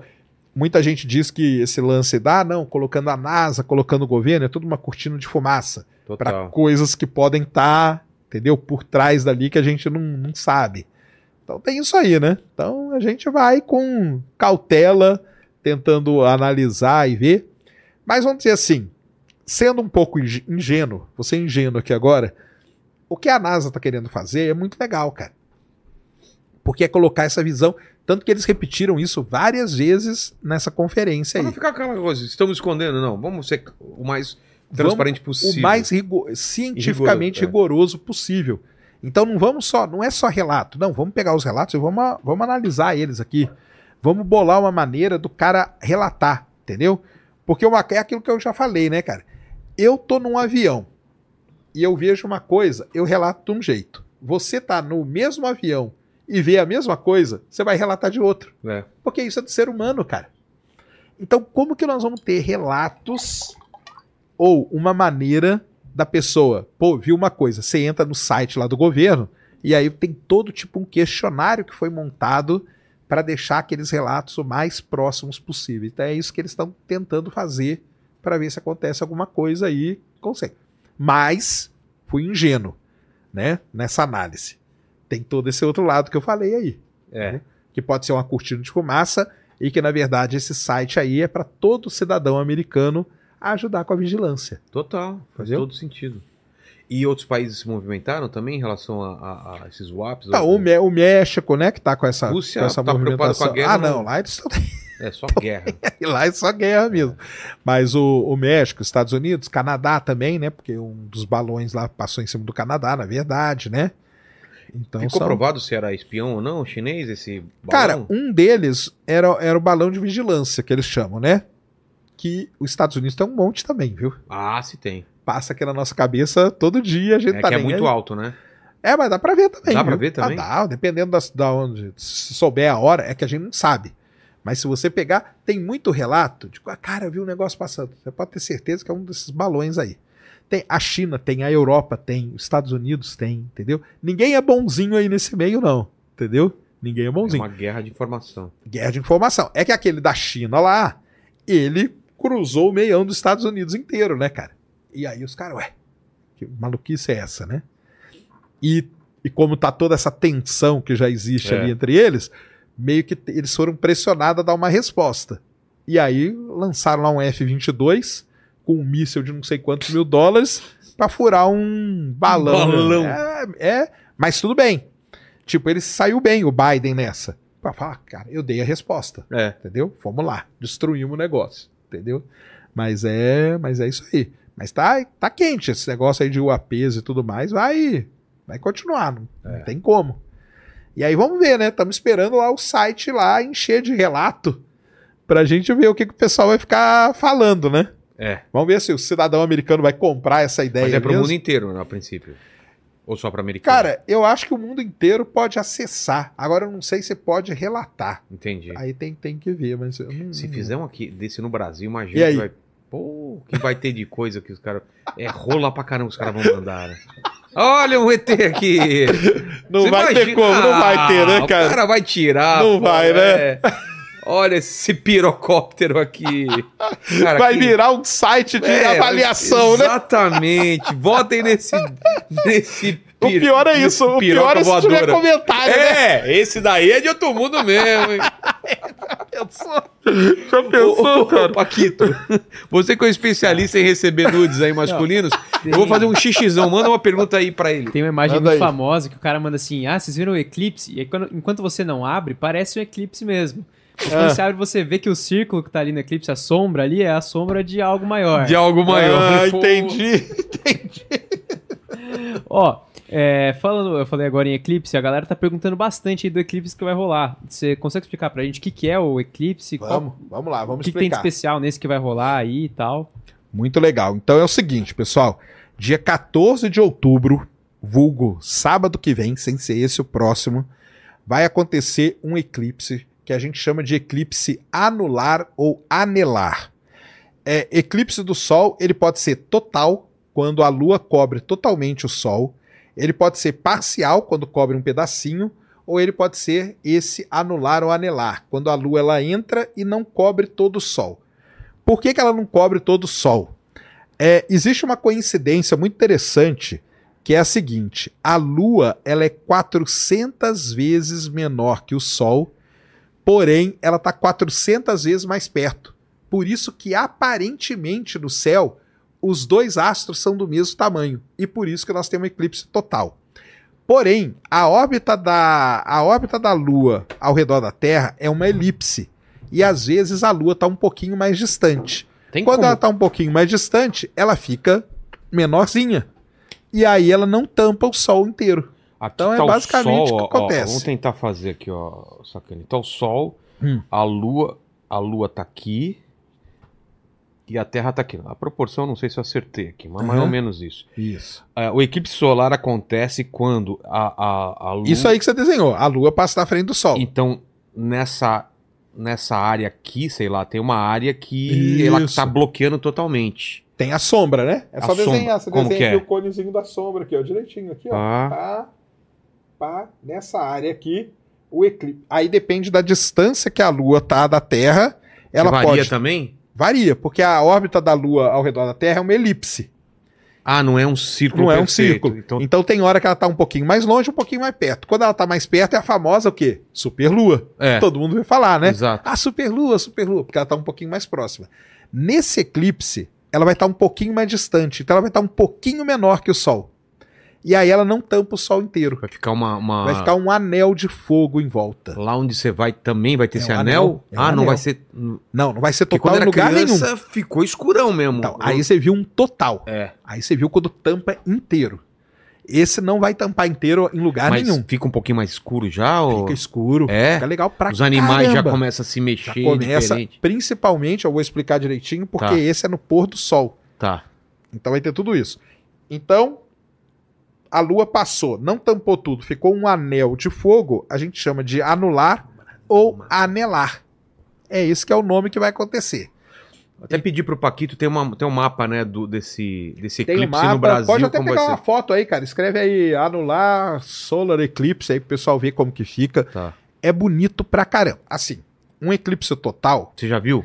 Eclipse total já vi. Aqui no Brasil, dia 3 de novembro de 1994, eu fui lá pra Santa Catarina. É. Foi um eclipse lindíssimo. Ele entrou pela, ele entrou ali pelo por Foz do Iguaçu, cruzou Santa Catarina inteiro, saiu ali por Criciúma. Nossa. Foi lindo, cara.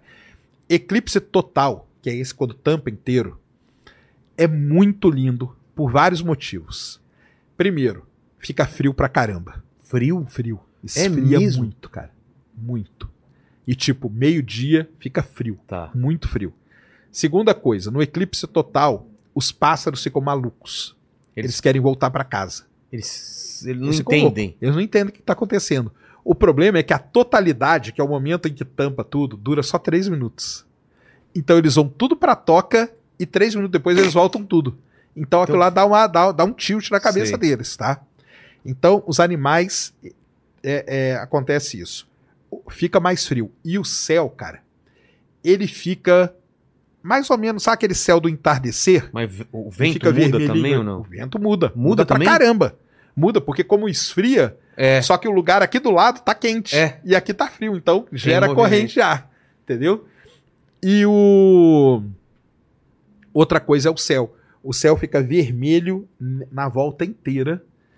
O céu perto do, da onde tá o sol e a lua fica escurão e você vê muita estrela, cara. Cara, Isso é uma loucura. dia. Isso é uma loucura, cara. É A abelha fica. Nesse eclipse que eu fui lá em Santa Catarina, foi muito legal, porque tinha um pessoal ali do lado trabalhando que eles nem viram o eclipse. É? Porque eles queriam ver o comportamento das abelhas. Entendi. Porque muda, muda tudo. Esse aqui vai dar uma escurecida? Vai, porque 90% do sol vai estar tampado, embora fique o anelzinho. Sei. Vai ser durante o pôr do sol. Então vai ser bem perto do pôr do sol, que, tipo 4h40 da tarde que vai ser. Ou seja, vai estar baixo o sol, já vai estar 90% tampado, vai dar uma escurecida muito boa. Pode ser que, dependendo do lugar e das condições, as estrelas mais brilhantes a gente consiga ver. Isso vai ser legal demais se acontecer, entendeu? Outra coisa, perto do horizonte normalmente tem muita nuvem. É. Então o pessoal, ah, vai estragar? Po- pode ser, mas muito difícil que estrague, mas pode ser que aconteça. Isso aí, ó. Olha que aí. lindo, Fica cara. desse jeito aí, ó. É isso mesmo que... É isso aí que nós vamos ver. Nossa. É o anel de fogo, ó. Tá vendo? E o legal, o ó. Sauron.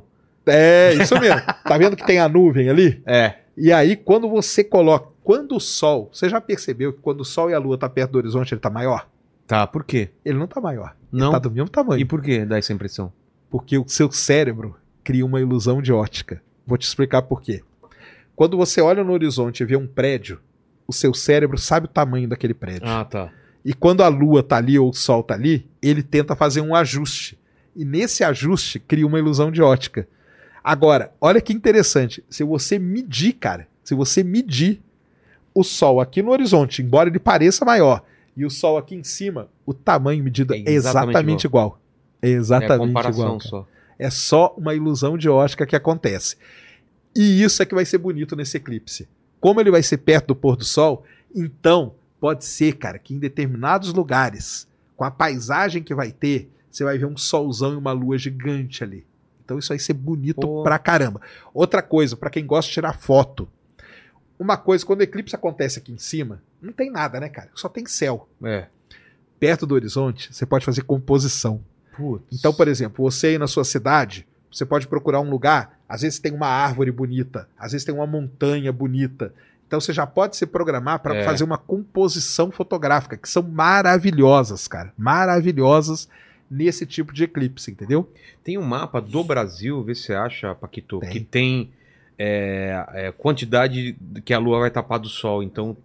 Não, Isso. não é. É, esse é o time and date, né? Não, isso daí. Não, é, esse é aí é que- legal. Esse é legal, mas é uma que eu vi, Paquito, que assim, cada lugar Ah, não. Mas tem, é- a, tem, é a, tem, ah, a, tem a bolinha preta e o- a luazinha, sabe? Só vamos tomar cuidado pelo seguinte, tá? De- deixa aí nesse mesmo, Tá. porque esse site aí é mais confiável.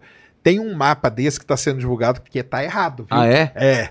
Por quê? Porque os caras desenharam errado ali, Sei, sei. fizeram. Então, agora, esse O site aqui. que é essa faixa é, vermelha? Então, dá um zoom out aí, Paquito, pra galera.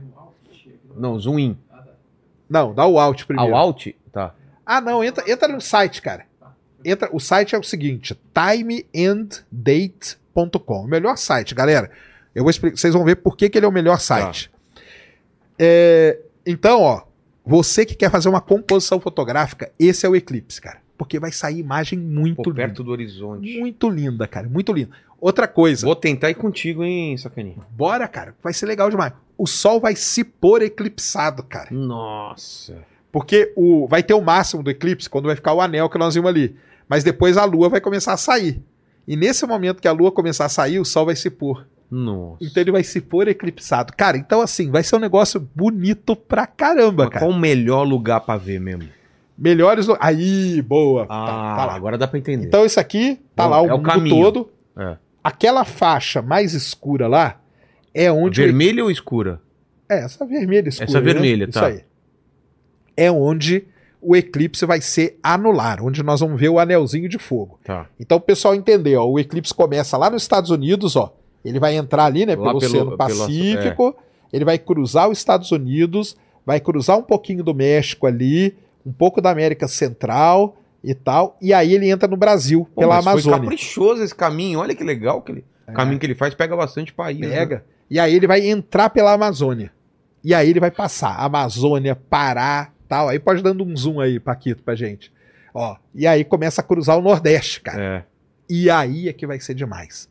Então, se você pegar a faixa aí, ó, dá um zoomzão agora aí. Mais, mais um pouquinho e puxa para para pro litoral ali. Pro litoral. Aí.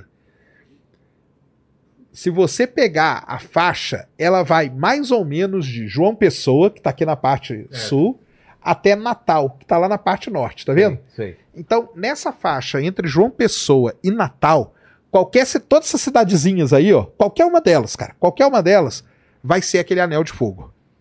Vai ser aquele anel. Pô. Entendeu? E aí, por que, que é legal desse site? Clica em João Pessoa ali, Paquito. Ah lá, ele mostra pra gente a hora, como que vai ser o eclipse, todos os dados, ó. Por que, que eu falo isso? Porque deve ter gente perguntando no chat assim: ah, e aqui na minha cidade? É. Entre nesse site, galera, que aí você não precisa perguntar. É só clicar Ah, eu cidade. moro em Osasco. Fala, pô, Exatamente. seu. Porque não vai passar lá, entendeu? Então, aí, o aí dá todos os dados ali, a hora que vai acontecer e tudo mais. Vai lá em São Paulo, até pra gente pegar pra galera aí, ó. São Paulo... Pode descer. Ó, Ih, aí, ó. Clica aí em São Paulo pra você ver quanto que vai estar. Ó, 30%. Então aqui em São Paulo, o, ce- o sol vai estar com uma meia lua dele ali, entendeu? 30% encoberto. Então, para ver o anelzinho, galera, o anel de fogo, aquilo lá que a gente mostrou, é só naquela faixinha lá entre João Pessoa e Natal. Qualquer cidade ali você pode ir ver, qualquer uma daquelas cidadezinhas ali vai ser bonito pra caramba, entendeu? E aí, à medida que você vindo pro sul, vai ficando menor o eclipse, tá vendo? Então aqui é 30, se descer mais, vai ter um lugar aí que é 20, até tem um lugar lá na pontinha do Brasil que não vai dar mais para ver. Mas o lance tá lá. Tá lá em João Pessoa com a gente. Bora, vai ser Pô, demais, vai cara. ser demais. Você vai com equipamento bom? Vou com equipamento, vou transmitir tudo, entendeu? Vou ter uma câmera no interior do Ceará para mim também, lá disponível, Poxa. entendeu? E cara, vai ser sensacional porque é vou agora eu vou dar meu depoimento, tá? Não tem como uma imagem reproduzir o que é um eclipse. É. Uma coisa é ver pela, Exatamente. pela tela e outra coisa é você tá lá, né? Uma coisa é estar presente e ainda mais se tiver muita gente, cara. Melhor Porque vira uma. Cara, eclipse total vira uma histeria coletiva, cara. Tem pessoa que chora, tem pessoa que cai, tem pessoa que, entendeu? Sai correndo. A pessoa não controla a emoção, cara. Não controla. Então, você tá num lugar e vê isso ao vivo. Cara, você pode ter a melhor câmera, a melhor internet do mundo, passar, colocar. Não vai ser a mesma coisa. Eu te garanto que não vai ser. E, não- e é melhor do que eclipse lunar. Cara, eclipse lunar é bonito. Agora, qual que é a grande diferença? Você viu a faixinha que Vi. é? O eclipse lunar é diferente. Quando é eclipse da Lua, todo o hemisfério que tá de noite, ele vê o eclipse. É diferente, entendeu? Como que é o desenho? É a mesma coisa o desenho? Não, o eclipse da Lua é o contrário. É o Sol. Você tem o Sol. aqui. Aí você tem a Terra aqui. Ah, é verdade. A Isso. Terra. E aí a Lua ali. O que, que acontece aqui é o seguinte, ó. Os, a, a, a, Lua, a Terra. Peraí, peraí, minha, minha terra ficou murcha aqui. Ó. Peraí, É. É. é, a Terra aqui, ó, ela projeta um, faz um cone de sombra aqui no espaço. Isso. Então a Lua, ela vem orbitando a Terra aqui, ó. É. Quando a Lua entra no cone de sombra da Terra, você tem o eclipse lunar. Só que aí, ó, ó a vantagem. Todo esse lado aqui que tá de noite, vê o eclipse da Lua. verdade. Olha no eclipse do Sol a diferença. Só essa faixinha aqui que vê. Entendeu? Por isso que é mais raro. Por isso que é raro. Ou a raridade é a seguinte, cara. Você nascer numa cidade que tenha um eclipse total ou anular do Sol, isso é algo extremamente raro. Extremamente. Extremamente, cara. É. É E os caras conseguem fazer o cálculo pra trás também, quando teve eclipse. Consegue. Esse site aí tem, tem uma lista aí de todos os eclipses. Tem pra frente, tem pra trás, tem pra Pô. tudo, cara. Eclipse é uma coisa que a gente sabe, a gente consegue medir direitinho, prever, porque a gente sabe a órbita da Lua, Entendi. do Sol e tudo. Então não tem erro. Mas você nascer numa cidade que vai ter um eclipse, cara, algum dia, isso é muito. Então essa galera toda daquela faixa ali são muito privilegiados, cara. Total. Muito privilegiados. Agora, Tem alguma. um agora a total parte. Ah. Pra frente? Tem cálculo de um total? Cara, o próximo total é 8 de abril de 2024, que vai ser legal pra caramba, porque vai ser nos Estados Unidos, entendeu? É, eu falo assim legal por quê? Porque normalmente você tem eclipse que é na Antártica, Ah. você tem tá. eclipse que é no meio das Filipinas, você tem eclipse que é numa ilhota lá no meio do Oceano Pacífico. Esse dos Estados Unidos, tudo bem, é caro e tal, mas é acessível, É. entendeu? É acessível. Então dá pra você se planejar Lá no meio?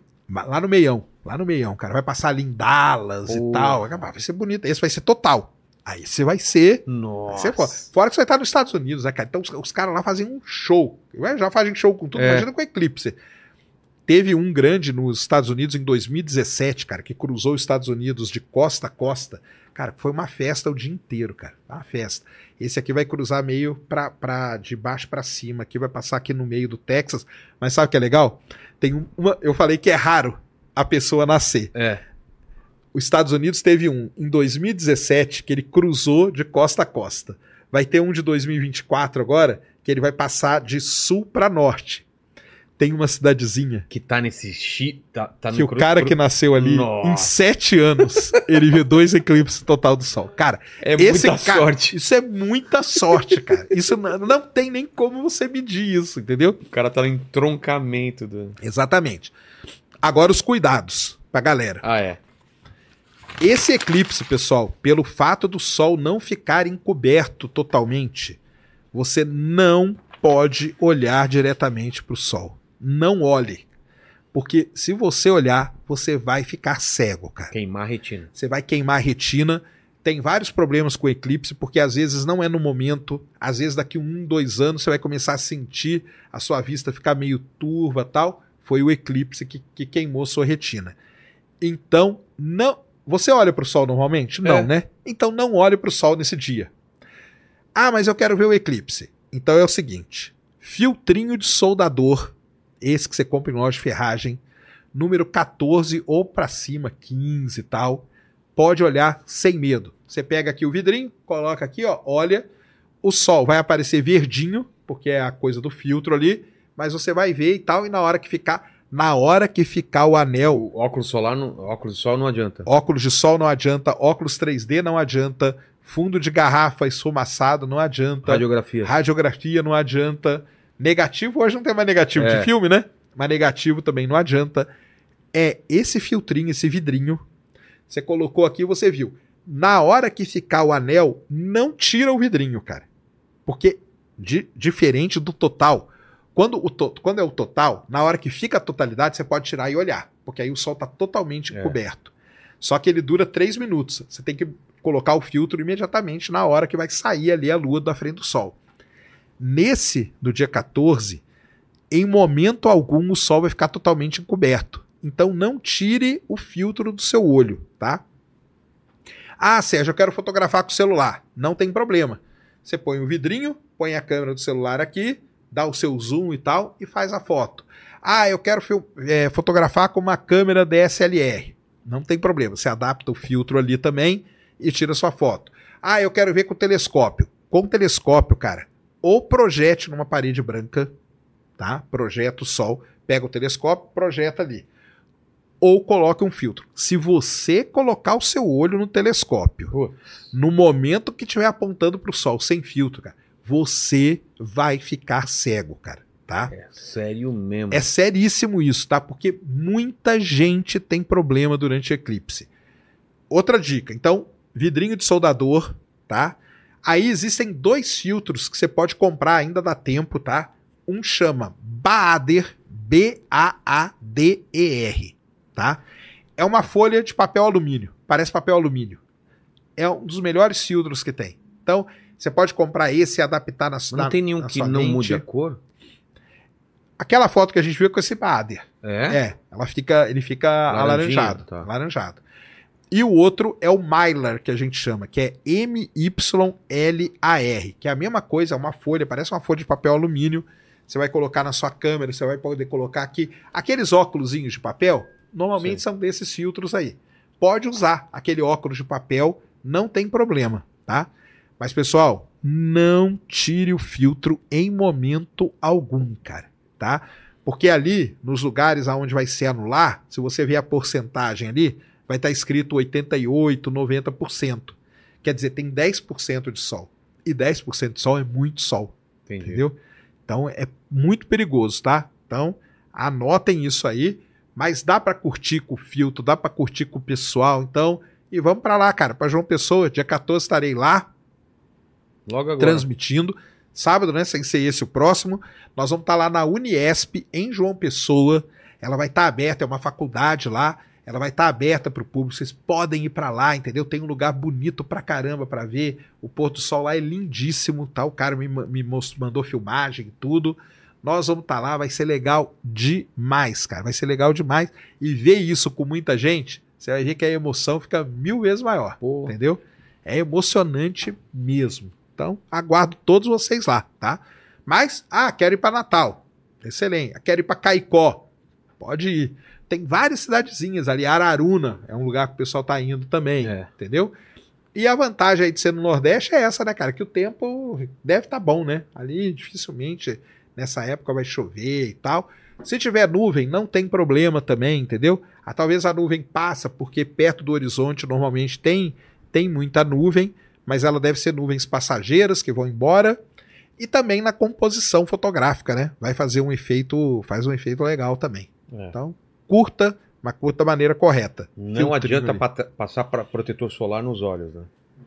Não adianta. Não adianta. Nada, nada de óculos escuro, nada de óculos. O cara perguntou aí óculos 3D. Eu falei, de jeito nenhum, cara. que que óculos 3D? É porque o cara vai no cinema. O óculos 3D, na verdade, uma lente é de uma cor e outra de outra.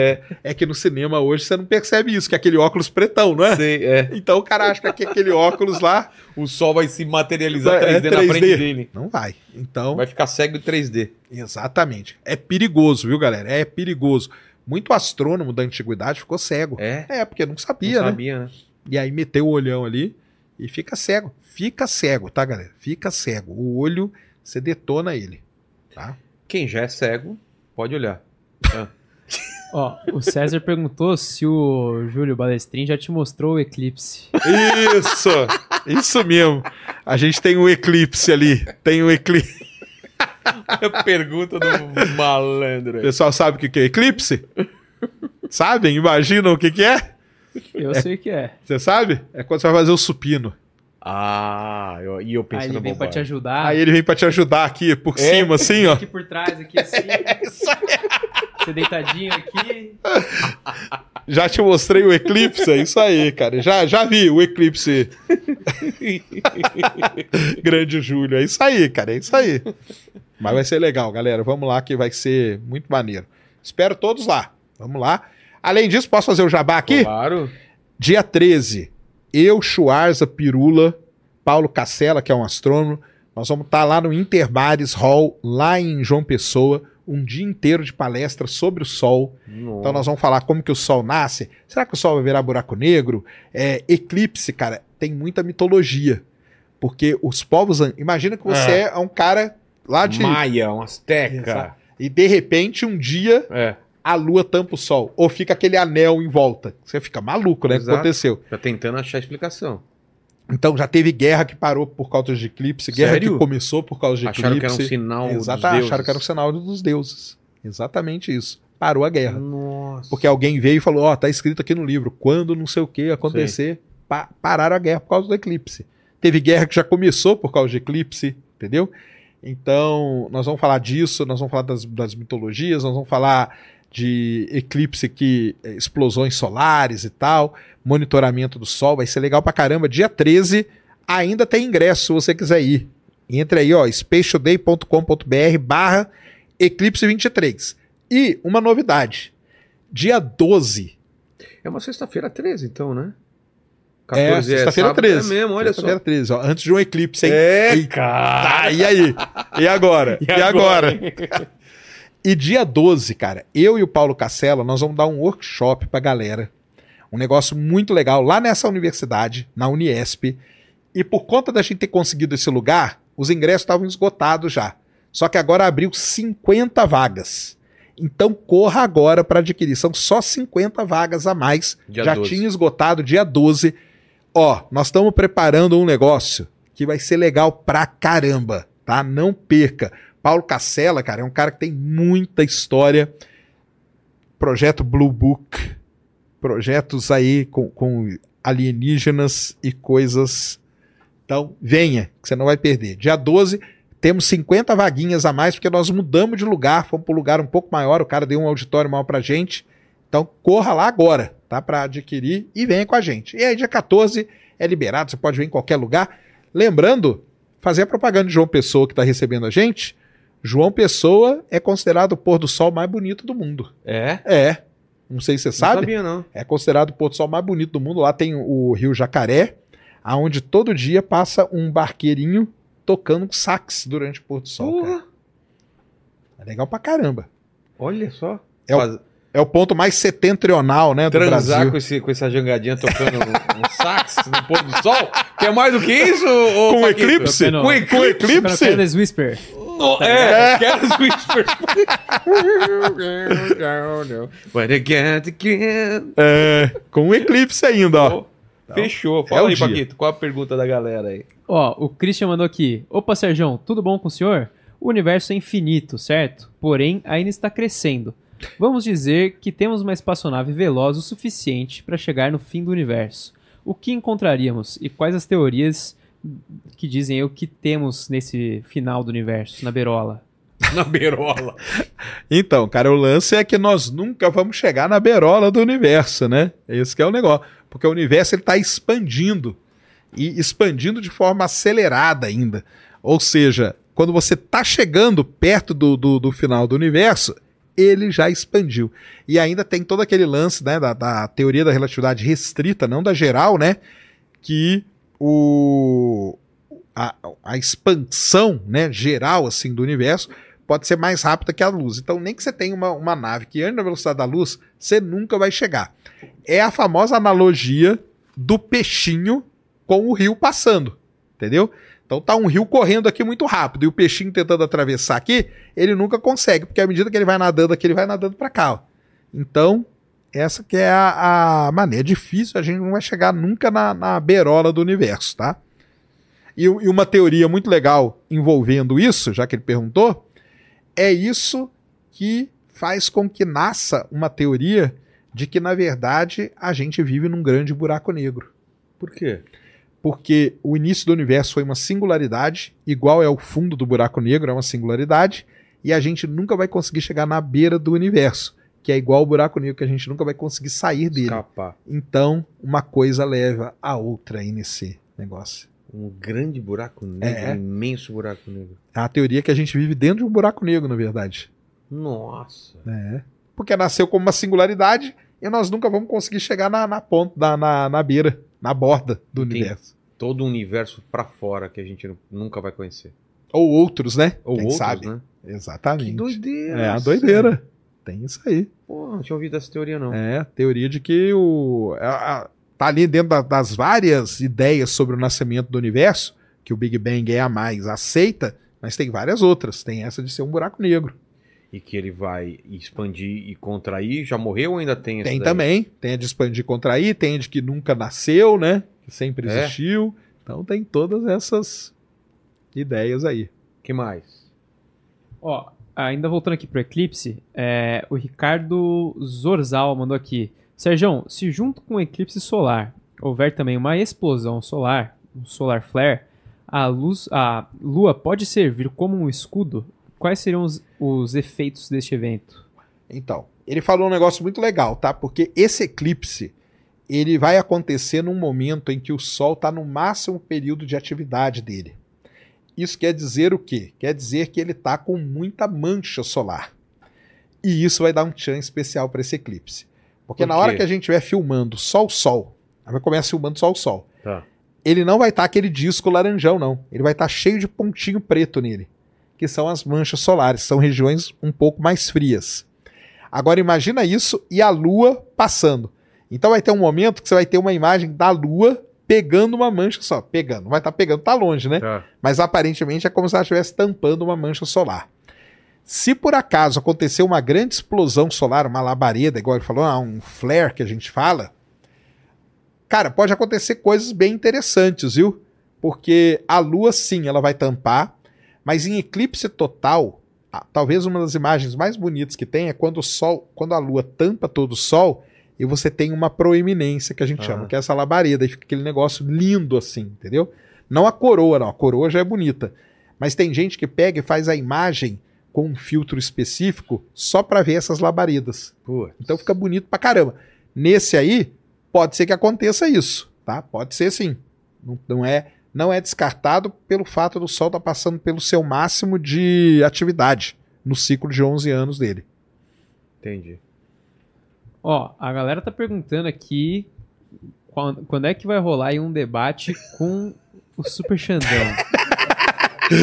Galera quer, quer debate, né, cara? É, o Xandão teve aqui, pediu e. E aí? Vai Ai, rolar ou ai, não? a galera- A galera gosta, né? Gosta de um É, debate, né? Exato. Eita, Xandão, viu? Não, Você Xandão. conhece pessoalmente ele não? Não conheço, cara. Conheço. é, é, Cara, eu já falei isso aliás, desde o começo, cara. Bem antes até de pensar em debate. Sei. Eu sempre falei, cara, acho ele um cara. O per- personagem dele eu acho sensacional. O que ele faz, eu acho maneiríssimo. Não tenho absolutamente nada contra o Xandão. Xandão, não tem nada contra você. E meu debate, minha, minha, minha, minha bronca, nem é bronca, né? Mas minha. Pé atrás. Hã? O seu pé atrás. Nem é pé atrás, Não? cara. A minha, minha, minha discussão com ele é o lance das ideias mesmo. Ah. Entendeu? É o lance das ideias e tal, o negócio de terra plana. Tá aí o eclipse, né, cara? Tá aí o eclipse, que é o dia que os terraplanistas. Eles. Era pra ficar uma faixa assim? No, da, no da Lua era, né? É, no da Lua. Da Lua né? era, é mas o- nesse aqui eles não tem como tá na frente explicar. da. É. Esse aqui, anular, total, eles até dão um jeito de explicar. Eu quero ver eles explicarem o anular. Porque pra eles, a Lua. Pra eles, a Lua e a Terra tá Quer girando. desenhar? Não precisa. Não, nem sei desenhar. Tá, Ela tá girando aqui dentro do domo, só que na mesma distância. tá. Entendeu? Então o eclipse total até, con- até concordaria com eles. Com esse, com esse modelo. Agora e o anular? Que a Lua tem que estar mais, mais longe um pouquinho da Terra, porque ela fica um pouquinho menor. E aí? É. Como que eles vão explicar? E é aquele negócio, cara, é só ir pra lá que você vai fotografar, você vai ver isso acontecer na sua frente. Não é a NASA que tá fazendo, ninguém. E vamos ver aí, vou começar com o Xandão. Eu fiquei meio chateado aí, que eu vi ele me xingando uns negócios e tal. Vamos falar com Não, o Xandão. Vou falar com o Xandão. Mandar uma mensagem. Porque aqui, esse podcast é o pacificador da internet. Exato, é o Pirula e. Rodrigo Silva. É. A gente fez essa, essa aproximação. É. Criacionista com, com evolucionista, fizemos essa Fez, aproximação. né? Então nada Pacificou, né? impossível. Pacificou. Pelo menos no dia foi pacificado. Pacificou, Depois eu não sei, pacificou. né? Mas no dia foi pacificado. Quem mais? Já pacificou mais coisa aí, hein? Teve um que a gente não conseguiu, né? Quem? Ah, que foi o Nando e. Ah, não, mas foi a primeira Aí- experiência. Eu não tinha experiência em pacificar. aí. É. Você pod- começou também por Come- eu né, fui começar com, né, o... Nossa. Começou no chefão final, né? Exato, exato, exato, exato. Vamos ver, vamos ver. Xandão, a gente Tomara com- que dê certo. Xandão, a Vamos gente ver. vai falar com você, estamos falando com o Sacani, o pessoal pede muito, Pede quem muito, sabe, né? Pedem tentar, muito. Eu sei, depois que ele teve aqui, aí o pessoal, não, eu debato, mas tem que ser com sacane, eu não sei o quê.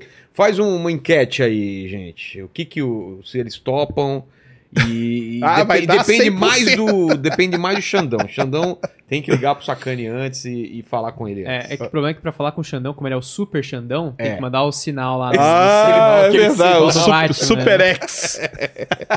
um salve pro Xandão, cara. Xandão. Ô, Sérgio, você falou sua paixão aqui pelo, por vulcão.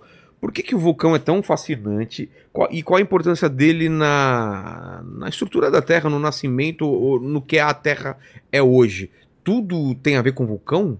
Tudo tem a ver com vulcão. Porque o que, que é o vulcão? Tem, tem a Terra, essa crosta terrestre, Isso. tem as placas tectônicas, Isso. que elas estão se movimentando ainda? Esse movimento é em cima do manto, né? Tá. O manto, manto é uma é um rocha derretida. É, é um, é líquido. É, vamos dizer, liquefeito, né? Liquefeito. Liquefeito. Rocha liquefeita. Tá, e elas estão se movimentando. Estão se movimentando. Como que quando uma bate na outra o que acontece? Então, as placas tectônicas, você tem várias interações entre elas. Tá, Então, vamos pegar aqui, no meio do Oceano Atlântico, tá. uma placa está se separando da outra.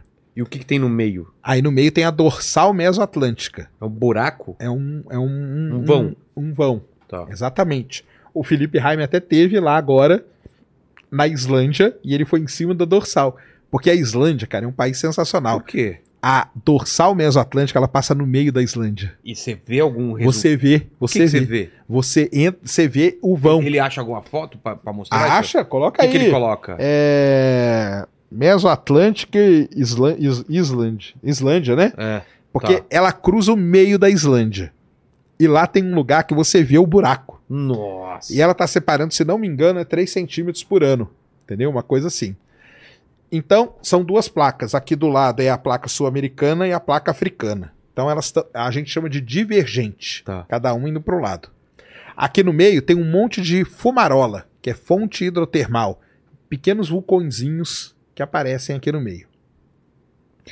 A gente tem o que acontece no Chile, que é uma placa entrando embaixo da outra, que a E- gente chama de subducção. Faz assim e a outra É. sobe? Uma placa vem aqui, ela entra embaixo da outra, subiu, formou os Andes. Tá. E ela continua entrando aqui. Então aqui nós temos uma placa sul-americana. Mas o os anos continuam crescendo ainda ou não? Acho que cresce ainda, ou muito pouquinho, né? Tá. Mas ela entrou aqui. A, você tem a placa sul-americana aqui e a placa de Nazca. Chama até placa de Nazca, que está entrando aqui de baixo.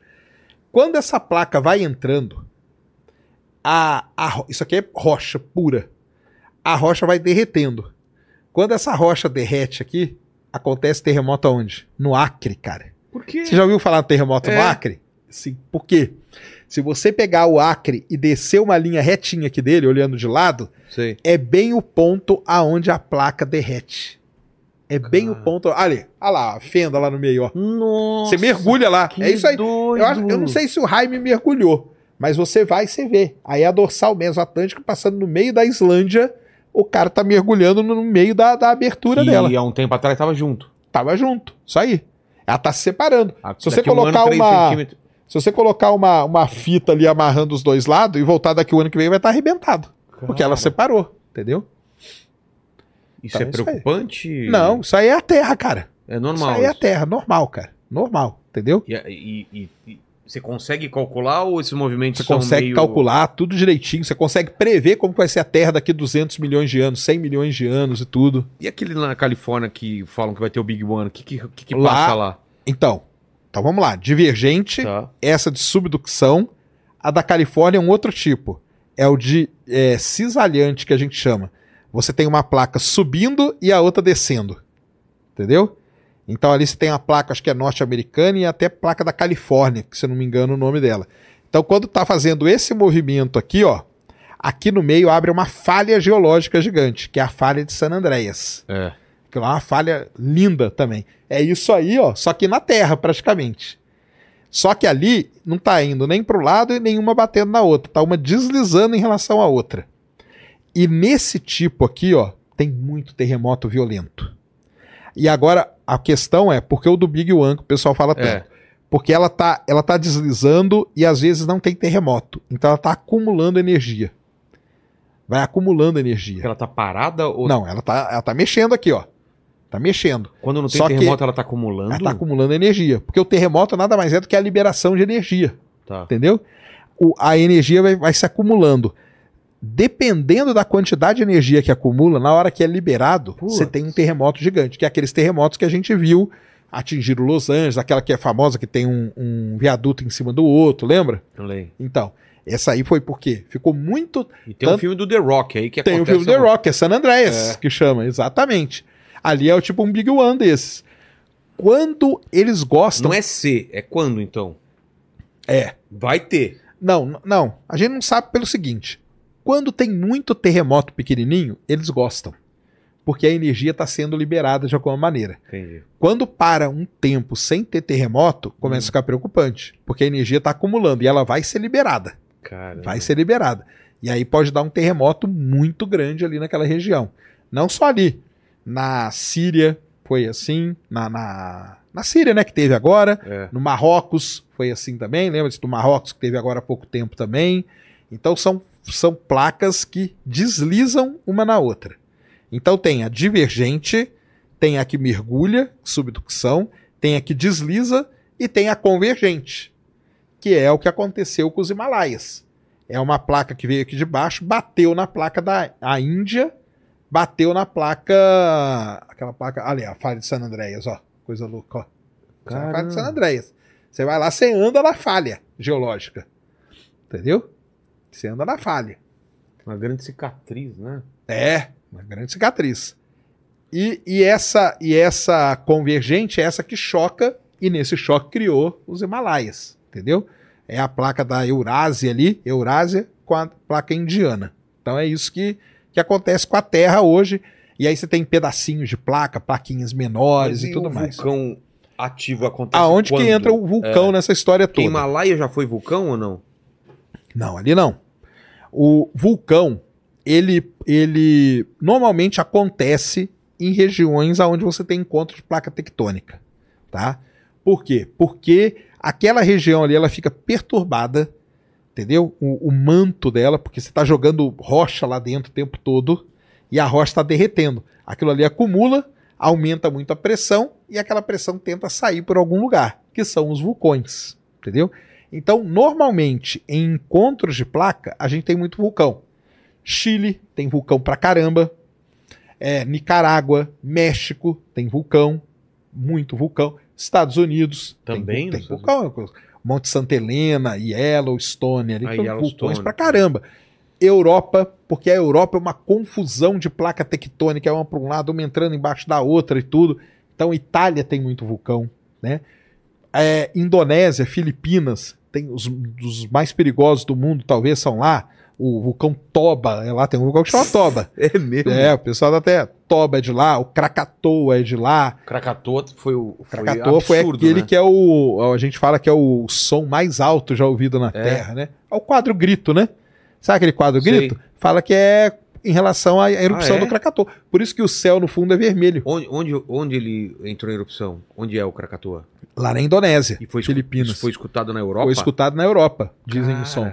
Então fizeram aquele quadro lá do grito, tanto que se você olhar o céu, o céu é avermelhado É. por conta do, do som. Então, é, existem regiões no planeta Terra que tem muito vulcão por conta dessa toda essa complexidade de placa tectônica. Tem vulcões que não aparecem em junções de placa. Por exemplo, o Havaí. O Havaí não tem placa tectônica, está no meião ali, o Havaí. Mas o Havaí é só vulcão. É, então. Como que você explica? Então, existe, existem vulcões que a gente chama de hotspot. O manto da Terra, ele não é aquela coisa bonita igual a gente desenha no livro. Ele é cheio de heterogeneidade, todo bagunçado. Tem lugares que você tem uma maior acumulação de magma ali. E isso vira o que a gente chama de hotspot. E esse hotspot, ele termina num vulcão, que é exatamente o que acontece no Havaí. Por que, que o Havaí tem tanto vulcão assim? Porque ele está em cima de uma placa e aqui embaixo está o hotspot. A placa foi andando, então eu estava aqui, fez um vulcão.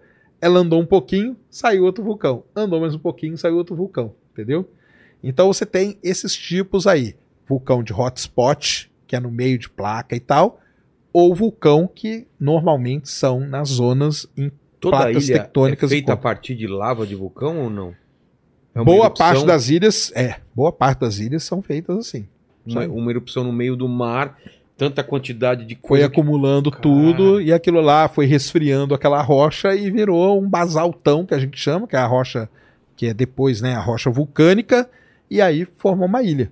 Então você vê ilhas crescendo ali, Krakatoa mesmo. É. Krakatoa era uma ilha, foi destruída, agora tá formando outra já.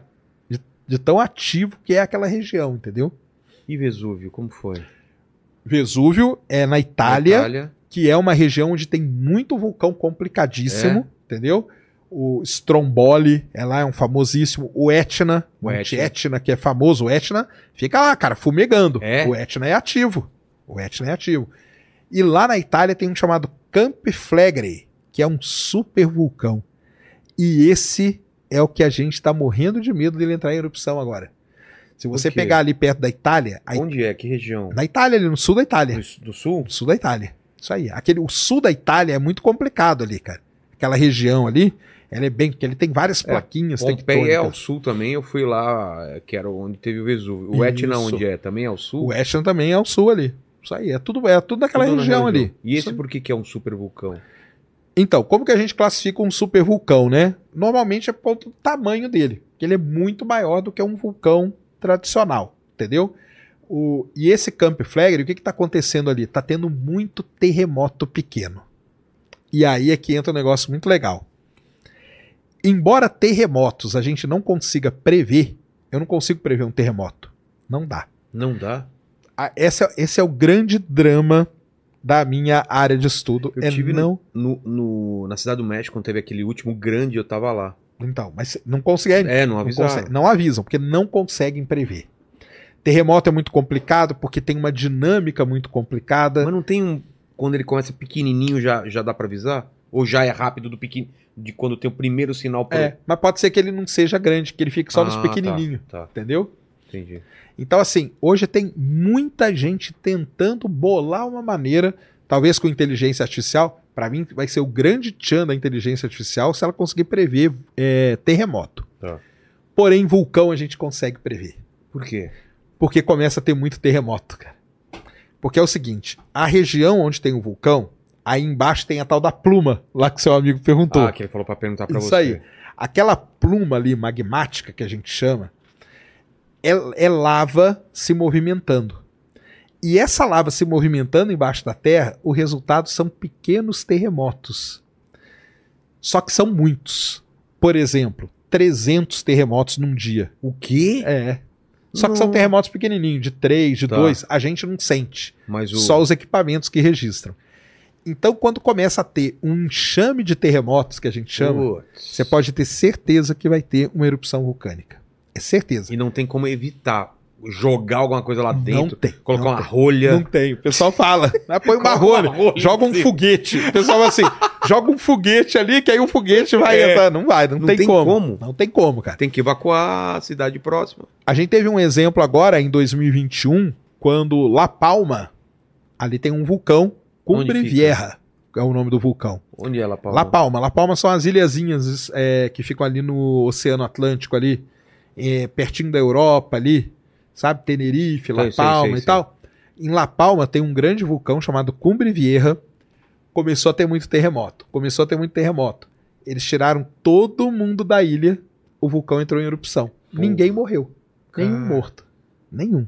E esse da Itália, será que vão ter que fazer Esse isso? da Itália, cara, o pessoal tá muito preocupado. Tá, tá sendo muito bem monitorado, porque pode ser que ele entre em erupção, sim.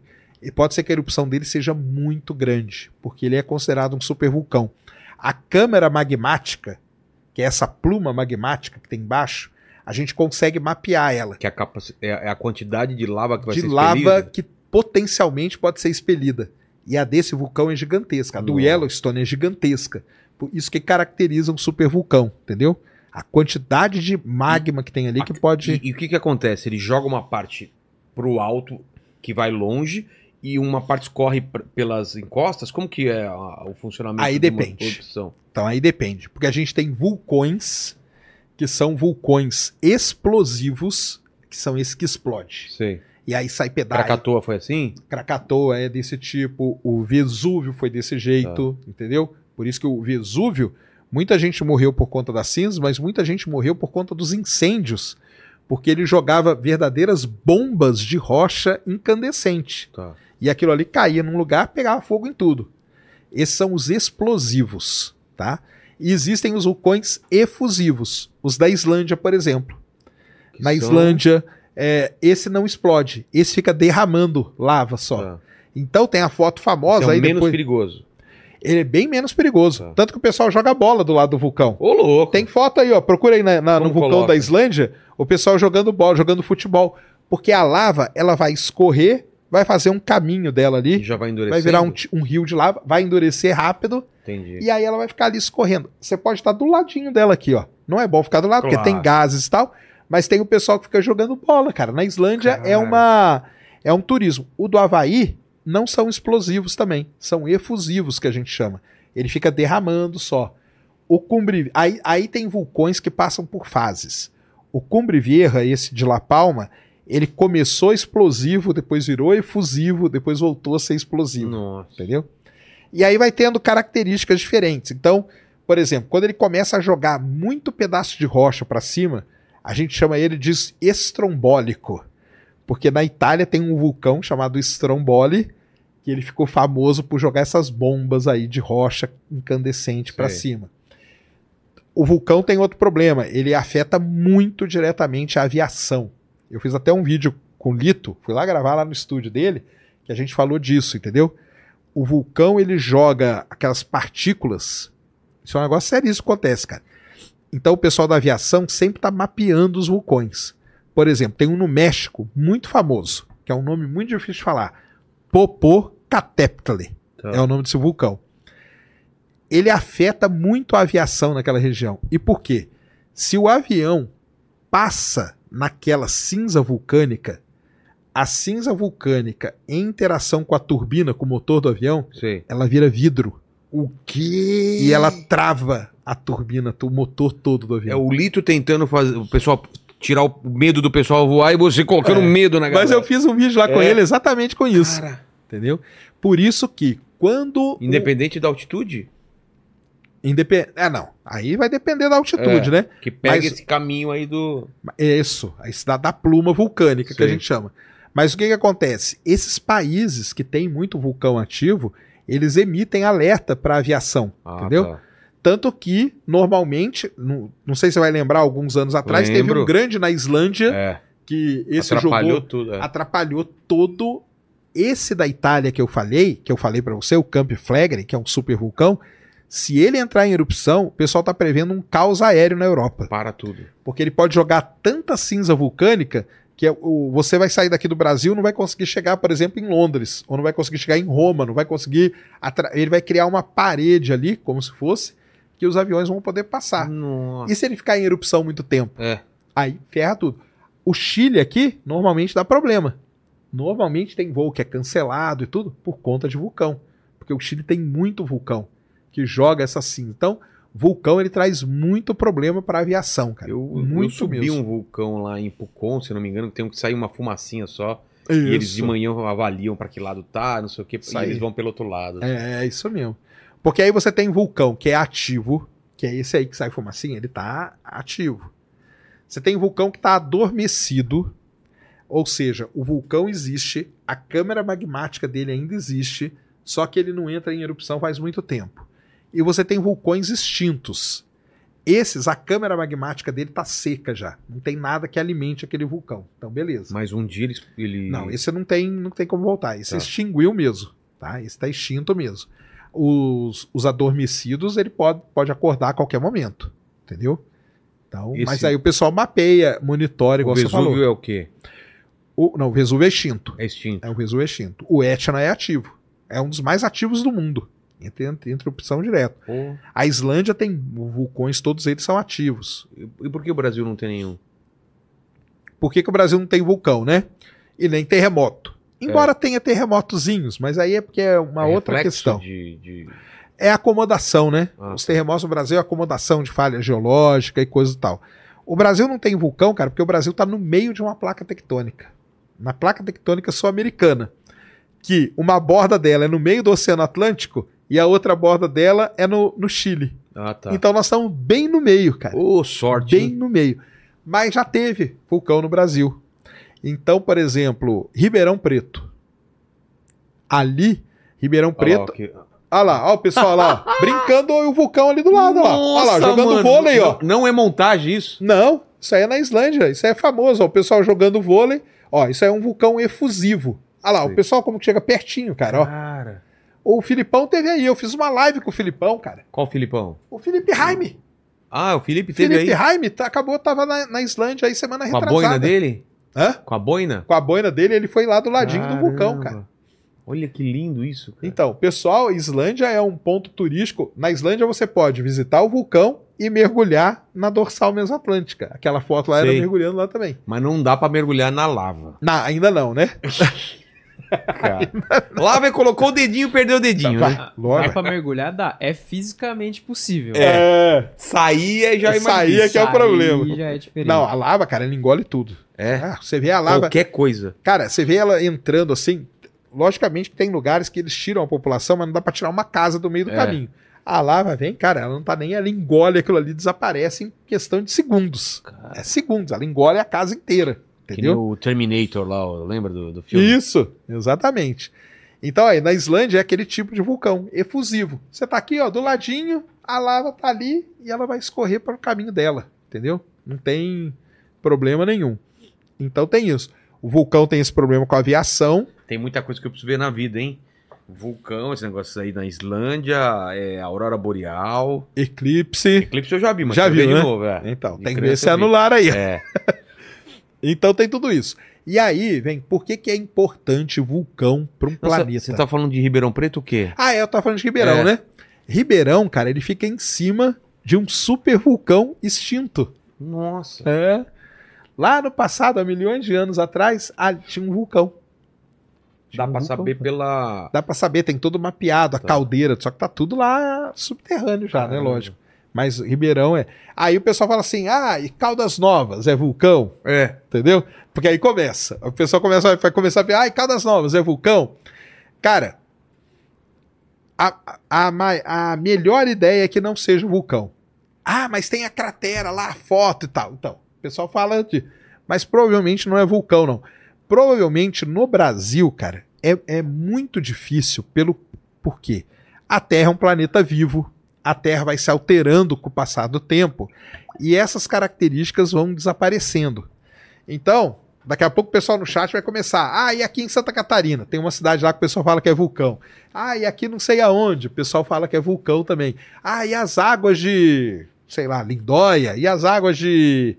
Onde ali em Minas, ali que tem água quente, esqueci a cidade. Ah, não, porque aqui é um vulcão, a água vem direto do vulcão e tal.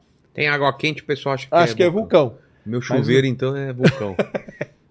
Mas não, pode ser uma fonte hidrotermal, entendeu? Uma fonte hidrotermal. é, lá na, Ela- na também tem umas água quente lá também. Tem um... Ah, Atacama. isso, exatamente. Exatamente. Então, assim, no Brasil nós não temos vulcão nenhum, nem ativo, nem nada. Então podem ficar tranquilos, porque nós estamos no meião de uma placa tectônica bem antiga. Não tem nem aqueles hotspots, nada disso. Você tá Estabilizado, tudo. estabilizado, tranquilíssimo. Aí você falou, é você estava começando a falar importante. Por que, que o vulcão é importante para um planeta? É, Entendeu? Então vamos lá. Tem, é, vamos dizer assim, hipóteses muito fortes, tá? De que o- os blocos fundamentais da vida, que é o RNA, o RNA é o que vai formar depois o DNA e tudo mais, vai formar célula e assim por diante. Já foi encontrado pedaços de RNA em vidro vulcânico. Por que que isso acontece? O vulcão, ele é um ambiente extremo pra caramba, tá?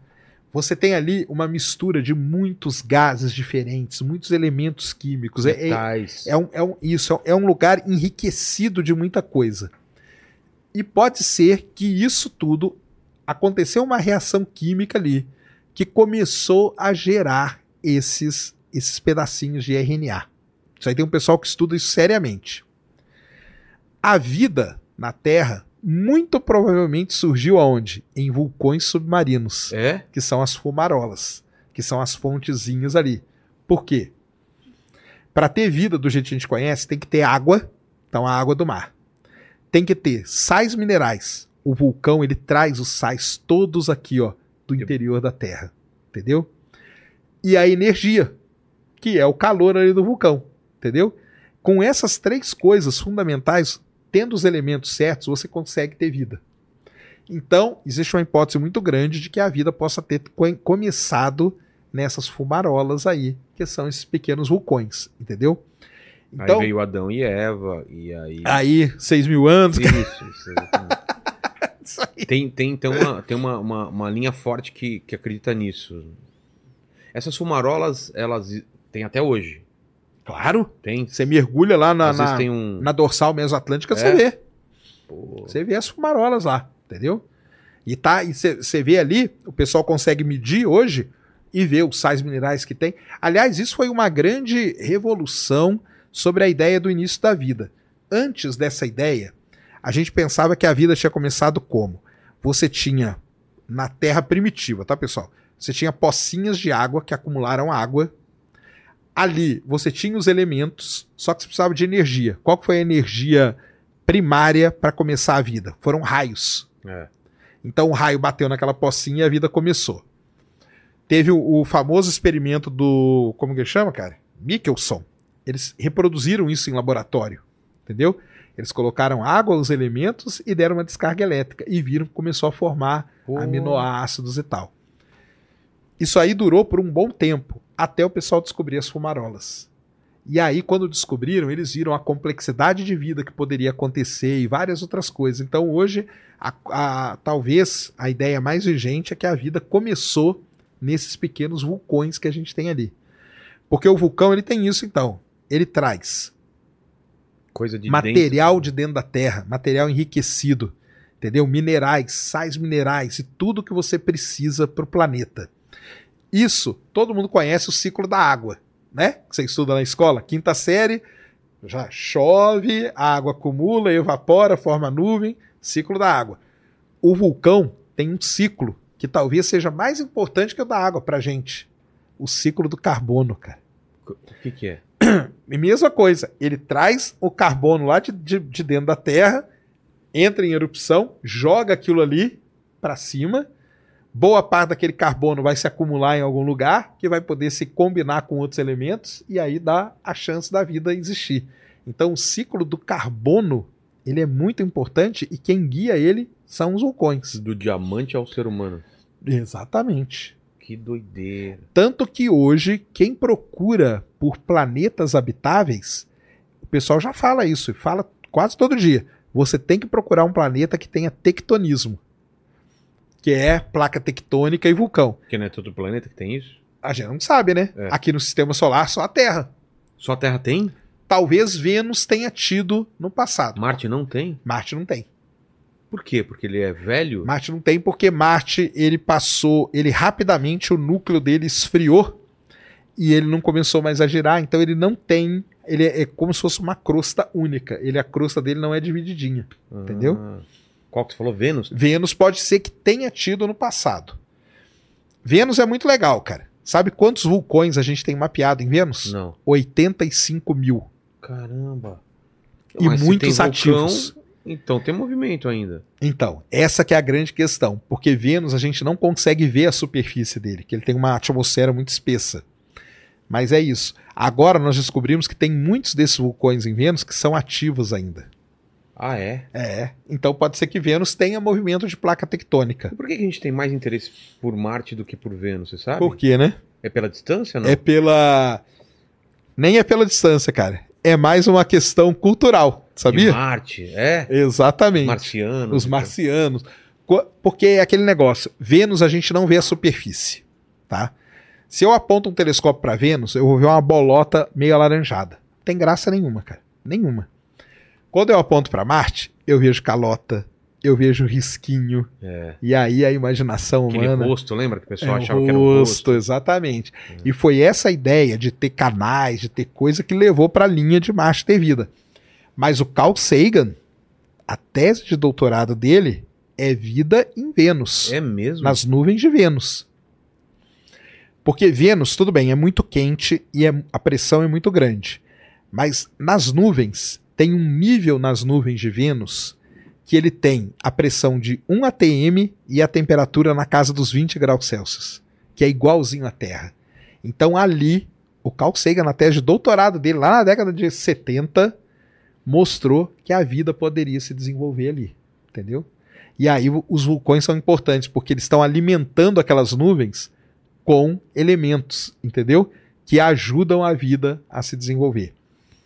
Para a vida existir, pessoal, a gente tem que ter um negocinho, uma palavrinha muito legal que a gente chama de CHOMPS, que é carbono, hidrogênio, oxigênio, nitrogênio, fósforo e enxofre.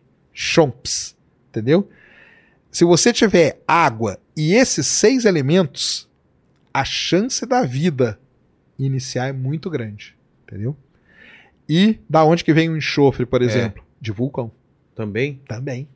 Joga muito enxofre na atmosfera. Então, a ideia do Carl Sagan sempre foi ter vida nas nuvens de Vênus, cara. Caramba. Sempre foi essa aí. Só que Marte veio pela. Eu falo, cara, que a cultura pop influenciou muito a galera ir atrás de vida em Marte, entendeu? É. Do que em Vênus.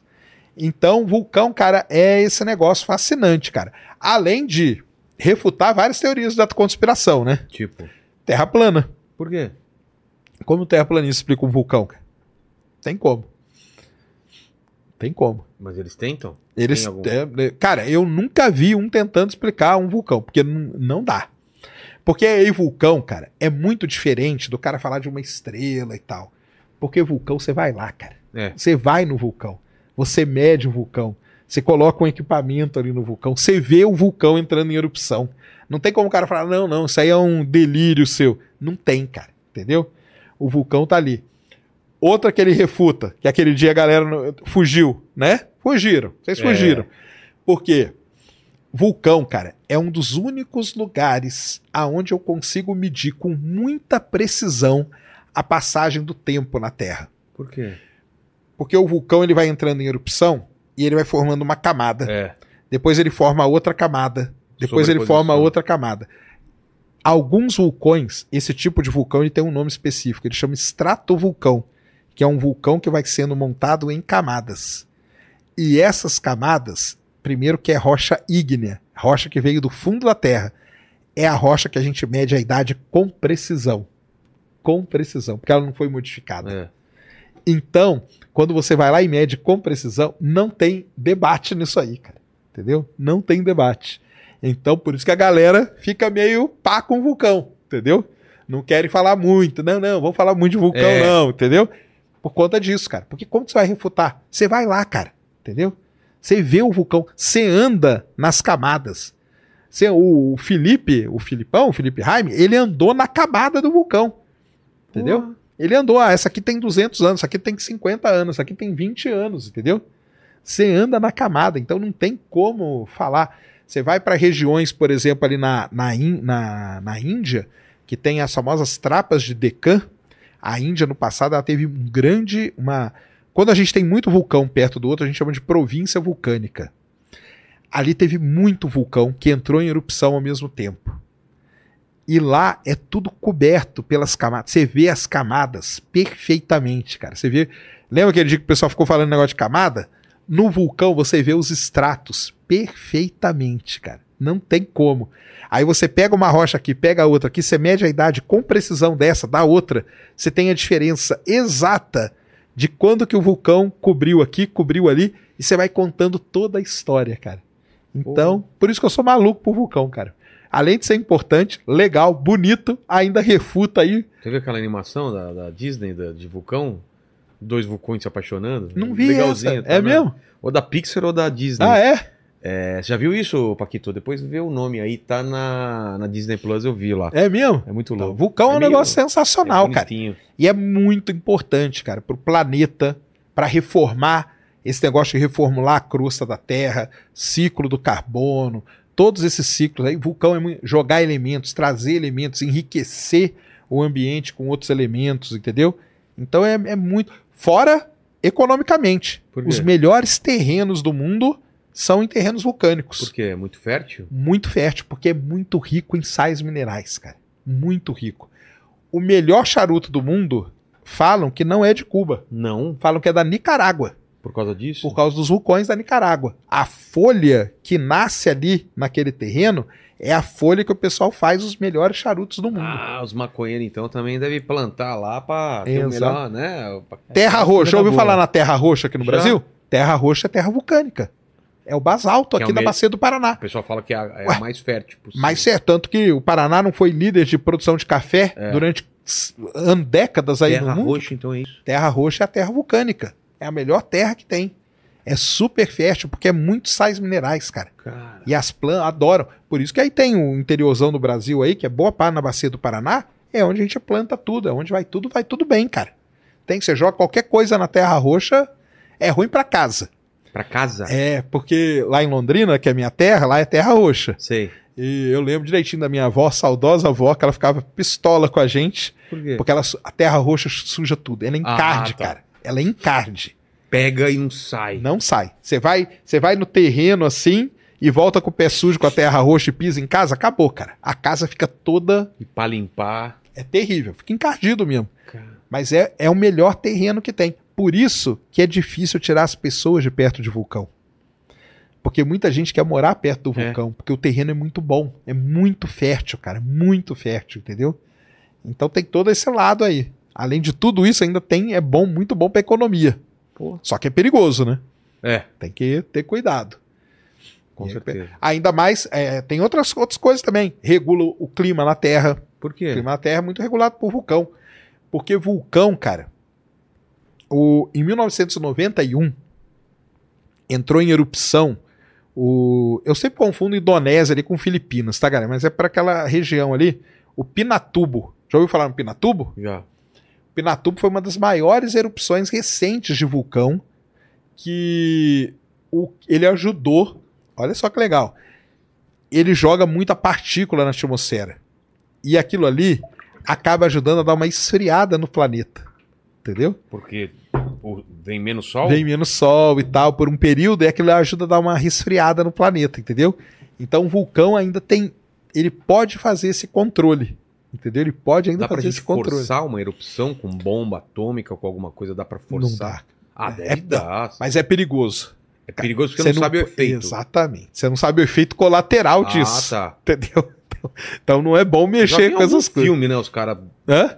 Já vi algum filme os caras. Não, em filme, o núcleo, É. eles mergulham. Não, aí o núcleo é pior ainda. É, O núcleo é quando o núcleo da Terra parou para o campo magnético. exato. Aí eles fazem uma missão pra Verdade. entrar e jogar bomba atômica no núcleo pra É, ele vo- reativar. É, reativar e Aí os caras são bons, hein? Mas sabe por que eu gosto desse filme? Porque o protagonista é geofísico. É Sério? a minha formação, exatamente. Olha só. Ele é E geofísico. Tem um filme que os caras fazem um elevador que vai de Londres à Austrália, alguma coisa assim. É, isso eu não vi, não. É o Vingador do Futuro versão atual aí. Ah, é? É, tinha um que ele vem descendo, a gravidade Ah, ele cruza? zero e depois vai pra lá até a Austrália. É. Olha só, isso eu não vi, não. Olha que doideira. Inverte, então. É, o cara inverte, investe no meio é, da viagem. No meio da viagem inverte a gravidade. O cara se gruda assim e depois cai do outro lado. Foi, foi teu vídeo que eu vi esses dias falando sobre antigravidade? Você fez um vídeo sobre antigravidade ultimamente? Ah, sim, cara. Então. Porque mediram, né, É. lá no, no CERN, que a. é a- não Porque a é- antigravidade, só pra deixar um, pro pessoal entender, eu que sou leitor de ficção científica, era uma das coisas que o Asimov e outros autores usavam, que seria o grande é, propulsor de, de, de Claro. foguete, né? Você usava a gravidade e a antigravidade pra ir pra um lugar e pro outro. E aí? o, que o, pessoal, o que o pessoal falava era o seguinte. Vamos lá. Quando criou o universo, É. criou a matéria e, pelas leis da física e da mecânica quântica e tal, criou a antimatéria junto. Eu, eu tenho uma dificuldade em entender antimatéria. Então a antimatéria é a mesma massa, só que carga oposta. É só isso. Dá pra foi pegar criado. a antimatéria? Não, não dá, né? Não dá, mas Não. ela é. Ela, Não, ela, não dá pra coexiste. pegar. Não dá pra pegar por quê? Porque a gente não encontra a antimatéria. E esse é Não? o grande Ah, problema. tá. Entendeu? Criou o universo, teoricamente criou a mesma quantidade de matéria e antimatéria. Mas não pode ter acontecido isso. Por quê? Porque se a matéria encontra com a antimatéria, ela se aniquila. Exato. Então, se tivesse criado a mesma quantidade, a gente não estaria aqui. Certo? O Tá. universo teria se aniquilado. Tá. Só que a gente está aqui. Então, como que a gente explica essa falta de simetria que a gente chama? Mas peraí, existe antimatéria ou não existe? Vamos chegar lá. Tá. Vamos chegar lá. Quem que propôs isso? É, é antiga essa É ideia? antigo, é Tá. bem antigo. Então criou lá a matéria e antimatéria, era para ter se aniquilado, mas não se aniquilou porque a gente está aqui, Certo. entendeu? Só que na teoria aparece a antimatéria. Como Nos que a gente cálculos. explica isso?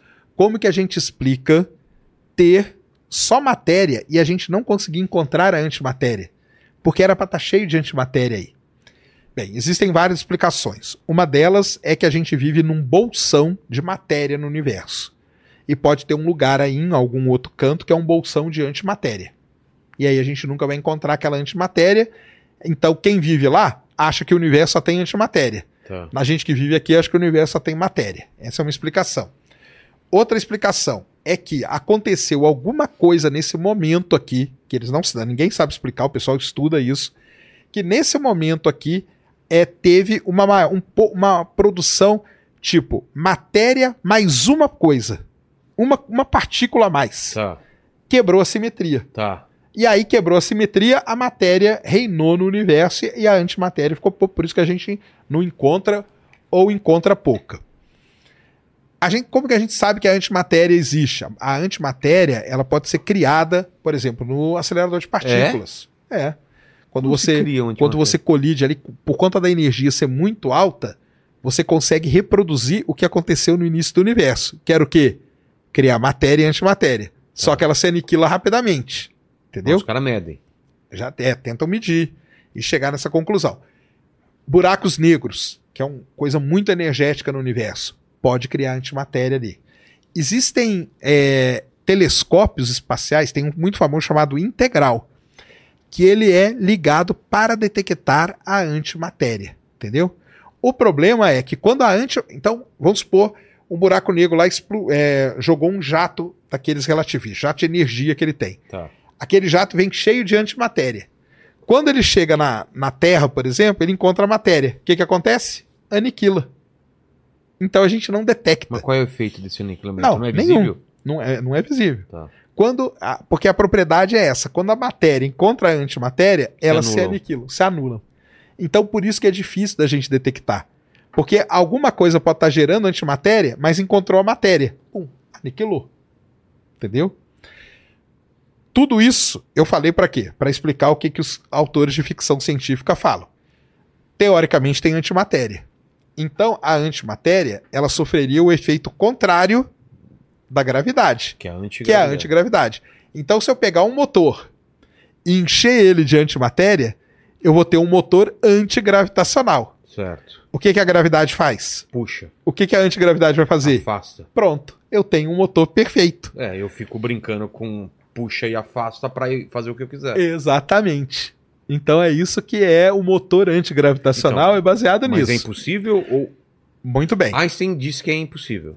Ah, então, o Einstein disse que isso não poderia acontecer. Por quê? Hã? Porque quebra alguma regra? Porque quebra a regra da relatividade e tudo mais, entendeu? Na relatividade, a gravidade está sempre puxando e tal. Semana retrasada, lá no CERN, lá no LHC. O LHC tem vários experimentos, um É o deles. Fernando. Hã? Fernando. Fernando. L- LHC. LHC. Aqui tu fica desesperado. Lá no LHC tem vários experimentos. Um deles chama-se Atlas. É o nome de um experimento. O que, que os caras fizeram? Criaram uma, uma garrafa.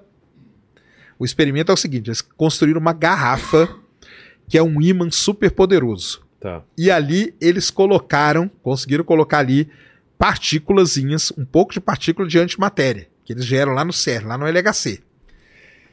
O que que acontece? Se se ela se comportasse do jeito que ela tem que comportar, na hora que eu desligasse os ímãs, ela teria que subir. É. Só que na hora que desligaram o ímã, ela caiu. Ela foi atraída pela gravidade. Então, não Então, tem antigravidade. Não tem antigravidade, entendeu? Então foi um experimento muito legal. Quer dizer, eu até brinquei, o título do meu vídeo é, É. isso. Einstein certo mais uma vez. Entendeu? Que filho da mãe esse cara. Filho da mãe, cara. Filho da mãe. E tudo é comprovado. Tudo. E eles. Ah, mas eles fizeram o experimento, repetiram o experimento dezenas de vezes, e todas as vezes que eles repetiram acontecia exatamente a mesma coisa. Na hora que eles desligavam o campo magnético, que é o que segurava as partículas, elas pum, caíam. Que fantástico. Então, tá, tá obedecendo à relatividade. Então, com isso, não tem mais motor antigravitacional. Só ficando triste. Tristeza pros, pros da ficção É, científica. Eu vi outro vídeo seu falando sobre o telescópio que comprovou a, a, a existência. Que na primeira foto não tinha aparecido as. a- O James Webb, né? James Webb não tinha aparecido a- as galáxias a- é, no início. E aí um monte de gente falou: tá vendo? Não sei o quê. Tá vendo? Qual- o que que. O que, que o pessoal tava falando com aquela primeira foto, as primeiras imagens, e agora o que que mostrou, sacanas? Então vamos lá. Que inclusive foi usado aqui. Foi usado aqui, né? na- Aqui em nessa cima dessa mesa aqui, ó. No- aqui- na época você não estava maromba, ainda tinha vários. fran- Lembra? Um monte de frango aqui. Tinha, ó. Um monte de exatamente. fritura aqui. Exatamente. Então é o seguinte, cara. Isso é, é muito legal para vocês entenderem como funciona até o James Webb. cara. O James Webb ele olha para uma galáxia. A primeira coisa que o cara faz é um negócio chamado fotometria, que é tirar uma foto. Entendeu? Tirei a foto da galáxia, eu consigo medir algumas coisas daquela galáxia pela imagem. Tá, pessoal? Pela imagem dela. Qual é o problema? Quanto mais distante a galáxia, essa medida vai ficando muito imprecisa. Principalmente o quê? Principalmente a idade da galáxia. Então foi aquilo que o pessoal falava. Olha lá, o James Webb encontrou um monte de galáxia onde não deveria existir É. pela fotometria. Muito bem. Passou o tempo, igual eu falei aqui aquele dia. Calma, pessoal. Vai passar o tempo. Espera que ele vai fazer a espectrometria, que é tirar o espectro daquela galáxia. E aí é uma medida precisa. Quando fizeram isso, o que aconteceu com aquele monte de galáxia? Desapareceram todas ali. Por quê? Porque a espectrometria mostrou, não é que elas desapareceram, elas É. estão lá. Só que elas não estão onde a gente pensou que elas estavam. Tem uma galáxia que, pela fotometria, Tem alguma foto pra ele procurar pra ela estava. O que ele procura? Qual que. Qual que vai ser agora o nome disso aí, hein? Coloca aí, James cara. Webb. É, coloca James Webb.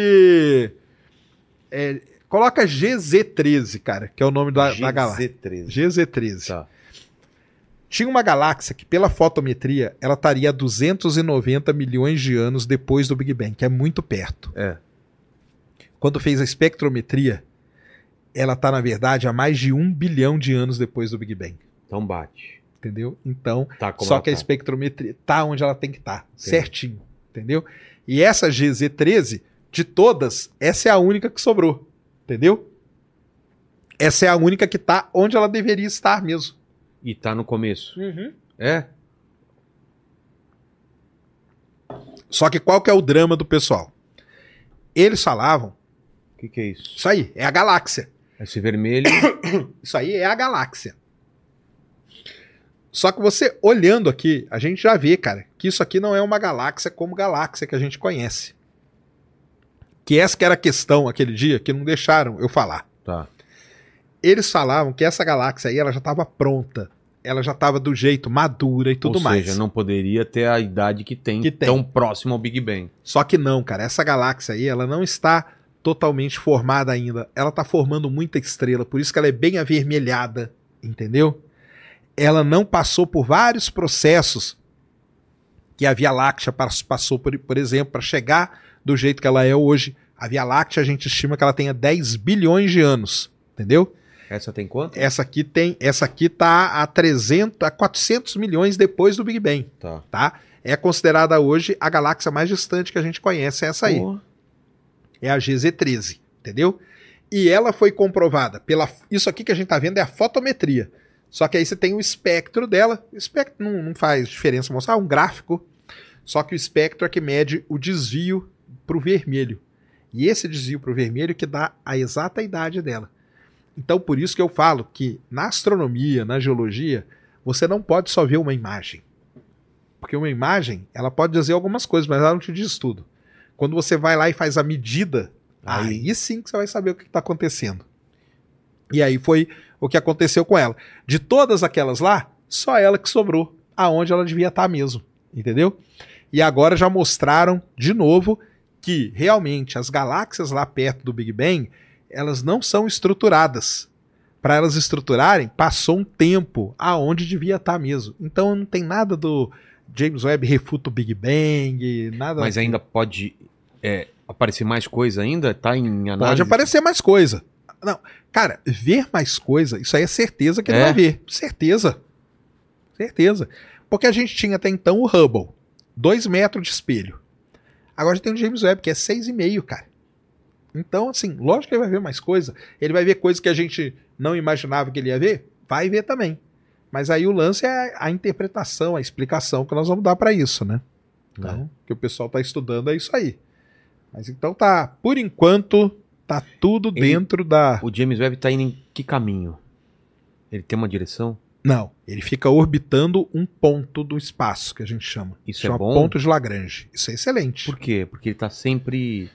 Porque ele tá protegido do calor da Lua, do Sol e da Terra. Ah, E ele, para ele funcionar bem, ele tem que estar longe de qualquer fonte de calor. Porque ele só funciona no infravermelho. Entendeu? entendi. E aí ele tá no ponto certinho, fica a um milhão e meio de quilômetros de distância da Terra. É um chamado- milhão e- Caramba. Um milhão e meio de quilômetros. A, a Lua tá 400, 400 mil. mil, é bem depois da Lua. Sei. É um ponto de Lagrange, que é um ponto de equilíbrio gravitacional, ou seja, você gasta muito pouco combustível para manter ele né? ali. E ali ele está protegido do calor e está com o universo todo aberto. Quando acabar o dele. combustível, o que, que faz? Aí acabou o James Webb. Sério? Isso aí vai demorar uns 20 anos. Tá. O pessoal já tem o cálculo já. É mesmo? Ele vai operar por uns 20 anos. Já mandaram al- al- algum tipo de telescópio em direção ao Sol? Pra morrer mesmo lá? E... Não, Não. vale a pena? Ou algum tipo de, de Não, coisa? mas já mandaram perto, né? Tem uma missão da NASA aí, chama Parker Solar Probe. Ela passa muito perto do Sol, cara.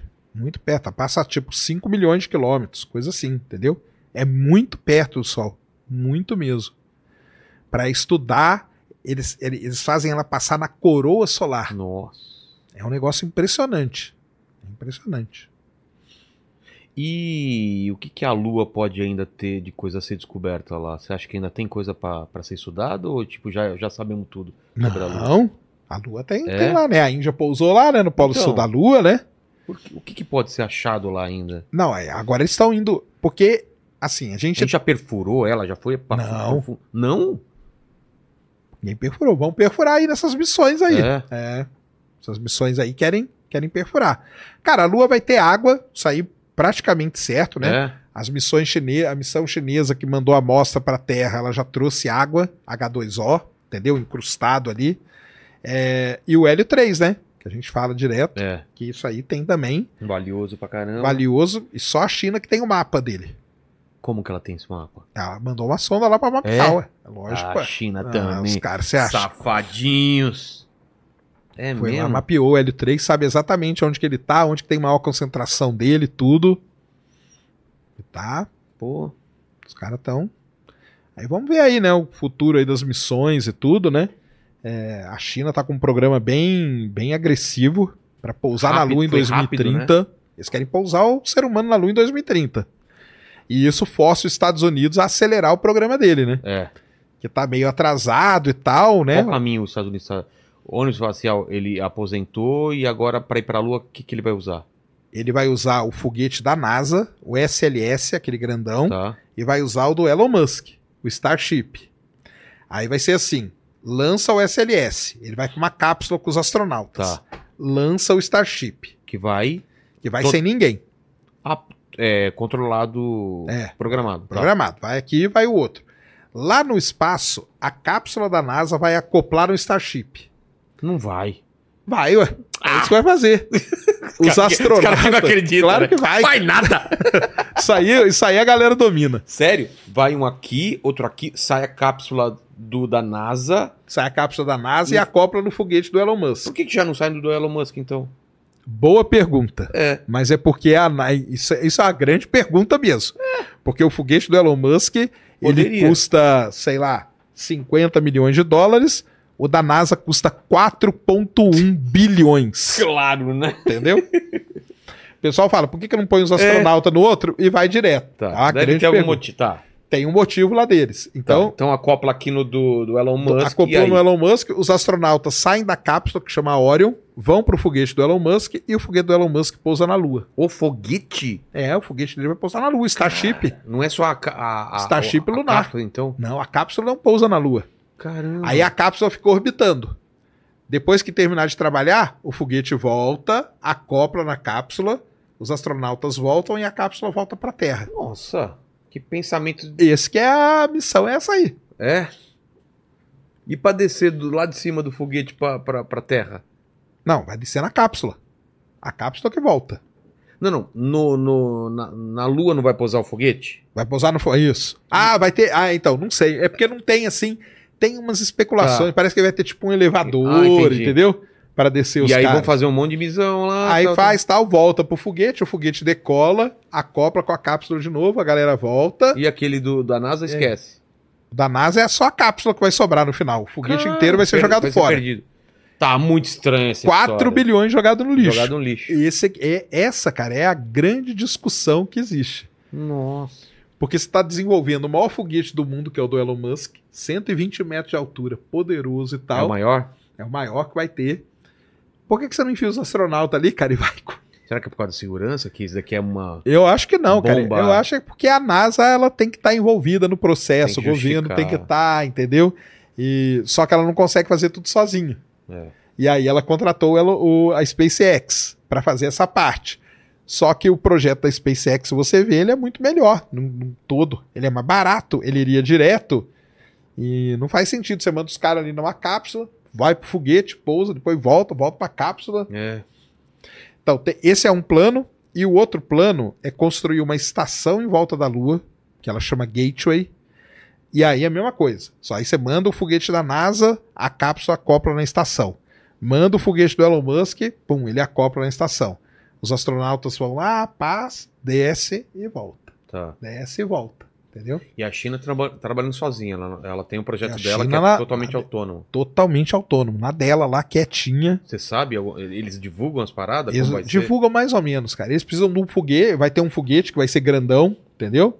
E divulgaram aí como vai ser a cápsula também. Vai levar quatro astronautas, entendeu? E ela já vai com um roverzinho, com um jipinho acoplado. Porque os Estados Unidos deixou lá o rover. Deixa, mas não vai dar pra ligar de novo, né? Porque lá já era. Não vai dar. Vai ter que mandar um novo. É mesmo? Só que a China, nas primeiras missões, ela já vai descer com um jeepzinho. É. E aí, porque eles vão poder explorar Pô, lá e graças tudo. a né? Deus tem a China nessa luta aí de novo, que a gente volta a ter emoção, né? Volta. Porque Exatamente. com- com é isso a mesmo. cara. decadência da União Soviética acabou a, Agora- a, a- a corrida, né? E agora voltou a corrida, então. Mas sabe o que que é engraçado, cara? É. Na época que era Estados Unidos e União Soviética, eram os dois na corrida espacial e os dois eram os principais países do mundo. É. Agora é Estados Unidos e China. Nova corrida e os dois são É. os principais do mundo também. faz cara. parte da, da- É sempre assim, de cara. dominar É. narrativa, dominar o espaço, né? Exatamente isso. É Eles exatamente têm isso. plano pra pra Marte também, a China ou não? Tem plano pra Marte também. Marte é Tem só plano pra Marte. o Huawei de ir pra lá ou tem alguma coisa É, por enquanto é só o? Huawei mesmo. Só o Huawei mesmo. Só o Huawei. O valioso mesmo tá na Lua. É mesmo? E esse negócio aí, eu levei o professor Rock lá no Ciência Sem Fim. Tá. E nós fizemos um programa só sobre astropolítica. Foi legal pra caramba. Que é isso aí que você falou. O lance é dominar o espaço, cara. É porque você demonstra um domínio, a tecnologia e o imaginário. Você... Os Estados Unidos imaginam o que ele ganhou por ter posado na Lua, no Exatamente. imaginário do mundo inteiro, né? E você tá agora, e agora você tá lá em cima, né? De É. lá você vê o mundo todo. É. O cara movimentou um míssil ali, você já sabe. Movimentou um negocinho ali, você tá ligado, entendeu?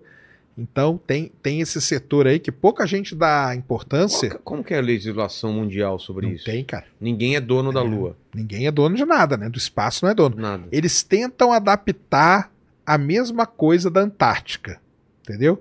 Que é você não pode usar para fins lucrativos, né? Nem militares. Nem militares, só pode usar para pesquisa. Pesquisa. e tal. Só que será que vai ser assim na hora que pousarem na Lua, cara? É. E descobrir um monte de hélio extrair, 3, um monte de água, um É. monte de coisa. E aí, que, que, que, que pau que não vai É. dar isso? Nossa, mano. Será que eu. Então, nós discutimos isso aí lá. Foi legal pra caramba. É. Será que o próximo cenário de guerra não é a Lua? Já pensou? Vejam For All Mankind. É? É, Tem alguma coisa nesse sentido? tem.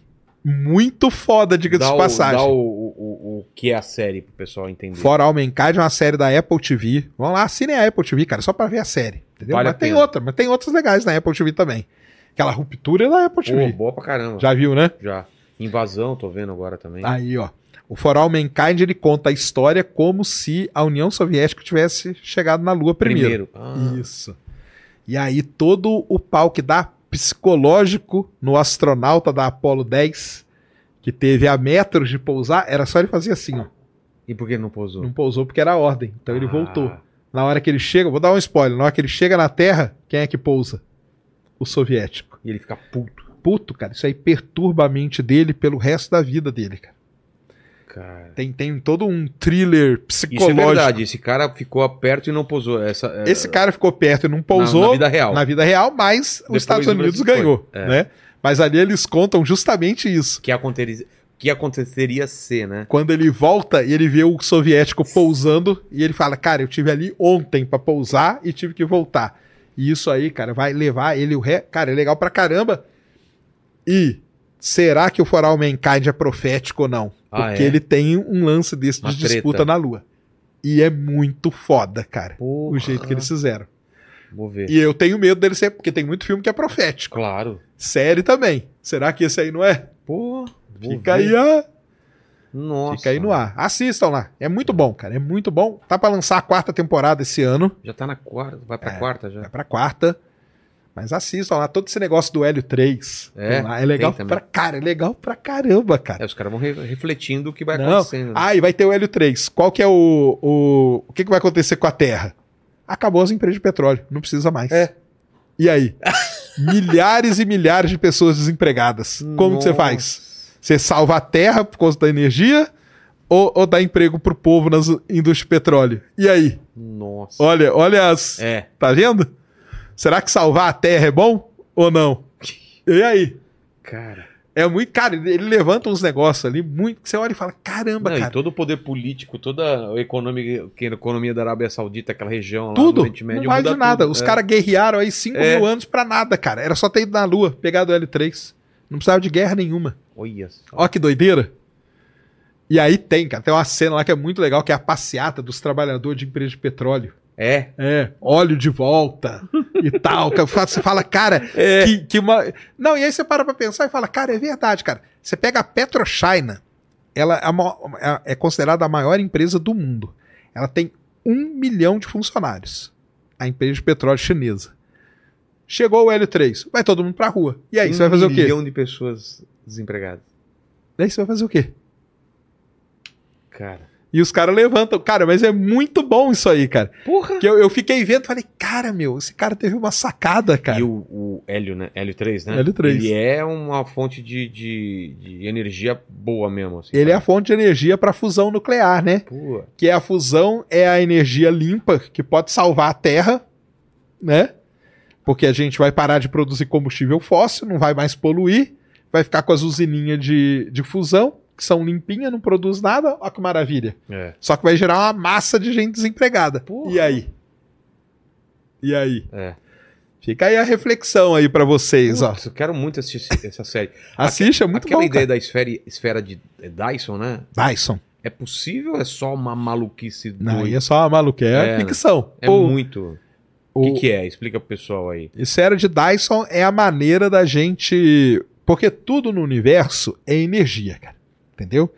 E o pessoal fala assim: a civilização mais avançada é que, a- é que dominar melhor a energia. A gente domina mal a energia hoje em A dia. gente domina. Muito mal. Muito mal mesmo. Nem a solar a gente domina. É. Então, um cara, né, um russo chamado Kardashev, Ah, escala Kardashev. ele criou a escala Kardashev, que é escala é nível 1, você domina a energia do planeta inteiro. Nível 2, da estrela. Nível 3, da galáxia. E nível 4, do universo. A gente não tá nem na 1, então. A gente é. Alguns dizem que a gente é 0,6. Tá. A gente seria na escala Kardashev. Qual que seria o nível, o nível de dominar da estrela? O nível 2. Seria através de uma esfera de Dyson. Então você colocaria placas, como se fossem placas solares em volta da sua estrela, e alguma maneira de conduzir aquela energia e armazenar ela. Então Que você é ia tirando. absurdo, né? de Exatamente. energia. Aí você ia tirando energia ali, armazenando e pronto, dominou. Da galáxia. Você faria isso com todas as estrelas da galáxia.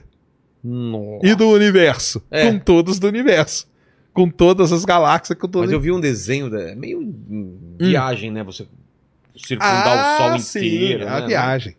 Mas É. o pessoal fica, fica pensando, poxa, como que a gente poderia fazer? Aí um cara pensou assim, cara, ia ser super fácil.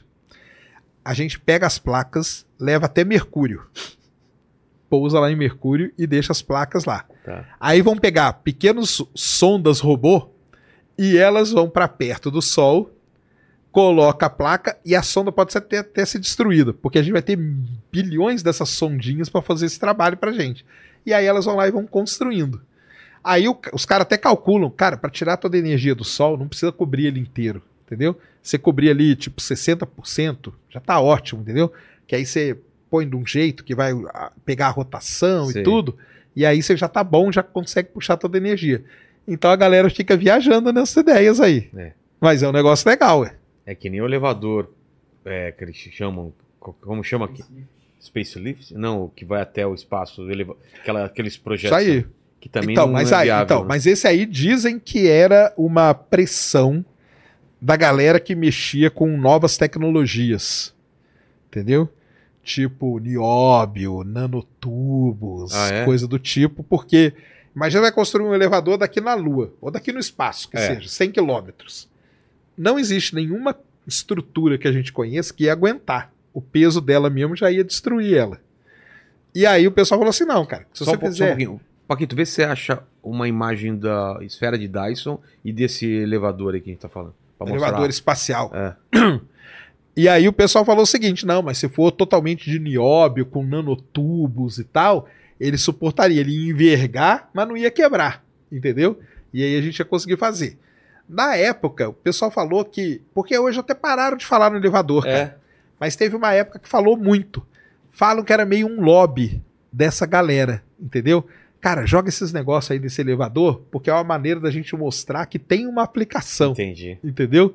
E tanto que desapareceu. Ninguém fala mais disso. Porque é meio inviável também, né? É. fazer um negócio de 100 km de Olha lá, a altura. esfera de Dyson. Isso. Olha. Aquilo é o Sol lá no meio? Ali seria uma estrela, né? Uma estrela. É, uma estrela qualquer ali. E as plaquinhas ali para poder tirar a energia e aí guiar essa energia de alguma forma e ela ser armazenada. E aí você usa a toda a energia da estrela. Aí seria nível 2. É. A gente não usa nem da Terra, né, cara? E esse daí, esse cara. Ah, então, mas aí, Aí é muita já- já ficção, pi- né, aí já pirou, é né? Muita, muita loucura. É. Um comedor de donuts aí. Se bem que aquela estação ali é a única maneira da gente ter gravidade de verdade. Ela rodar. Ela girar. Aí os filmes são proféticos. É. O, o- o Arthur Clarke fez isso, né? Nai? Exatamente. Só que hoje ainda é economicamente inviável fazer isso. Teria que ser algo muito grande e a gente não, Não, não- fica. não tem como. Fala aí, Paquitos. Olha aí, ó. Tem um filme que tem isso daí, eu não lembro qual. Ad Astra. É o Ad Astra? tem isso daí. Que ele sobe num. É mesmo, cara. Olha que bonito. Ad Astra. É bonito, dá, né? né? O negócio é envergar. É. Fala aí, Le- é, Paquitos. Ó, o Leonardo Bibiano, ele mandou aqui. Como os buracos negros supermassivos cresceram tão rápido, considerando a idade do universo, a proximidade de matéria no passado. É, é, considerando a idade do universo. A, proximi- a proximidade de matéria no passado pode ter sido um fator importante, já que o universo ainda não havia se expandido tanto? Cara, essa é, uma da... essa é a questão que quem responder ganha o prêmio Nobel na hora. Na hora. Entendeu? O buraco negro, quais são as ideias que a gente tem, tá? Uma delas é a seguinte. Lá no início do universo, a gente tinha muitas estrelas muito massivas. 50, 60 vezes a massa do Sol. Essas estrelas, elas rapidamente morriam como buracos negros estelares, só como eram muitas, elas iam se coalescendo, que a gente fala, ou seja, uma fundindo na outra, e assim criava um grande buraco negro. Essa é uma linha de pensamento. A outra é que existiu no início do universo um negócio que a gente chamava de buraco negro primordial. O que, que é isso? Lá no início do universo, a gente teria gigantescas nuvens de poeira e gás, mas muito grande mesmo, que na hora que elas colapsaram, em vez de elas formarem uma estrela, elas já formaram um buraco negro. E aí, com várias dessas nuvens colapsando e coalescendo, a gente teria um buraco negro supermassivo também. Quem pode ajudar a responder isso? O James Webb. O que, que ele precisa fazer? Precisa encontrar essas primeiras estrelas do universo. A gente chama de estrela de população 3. E aí a gente medir a massa dessas estrelas.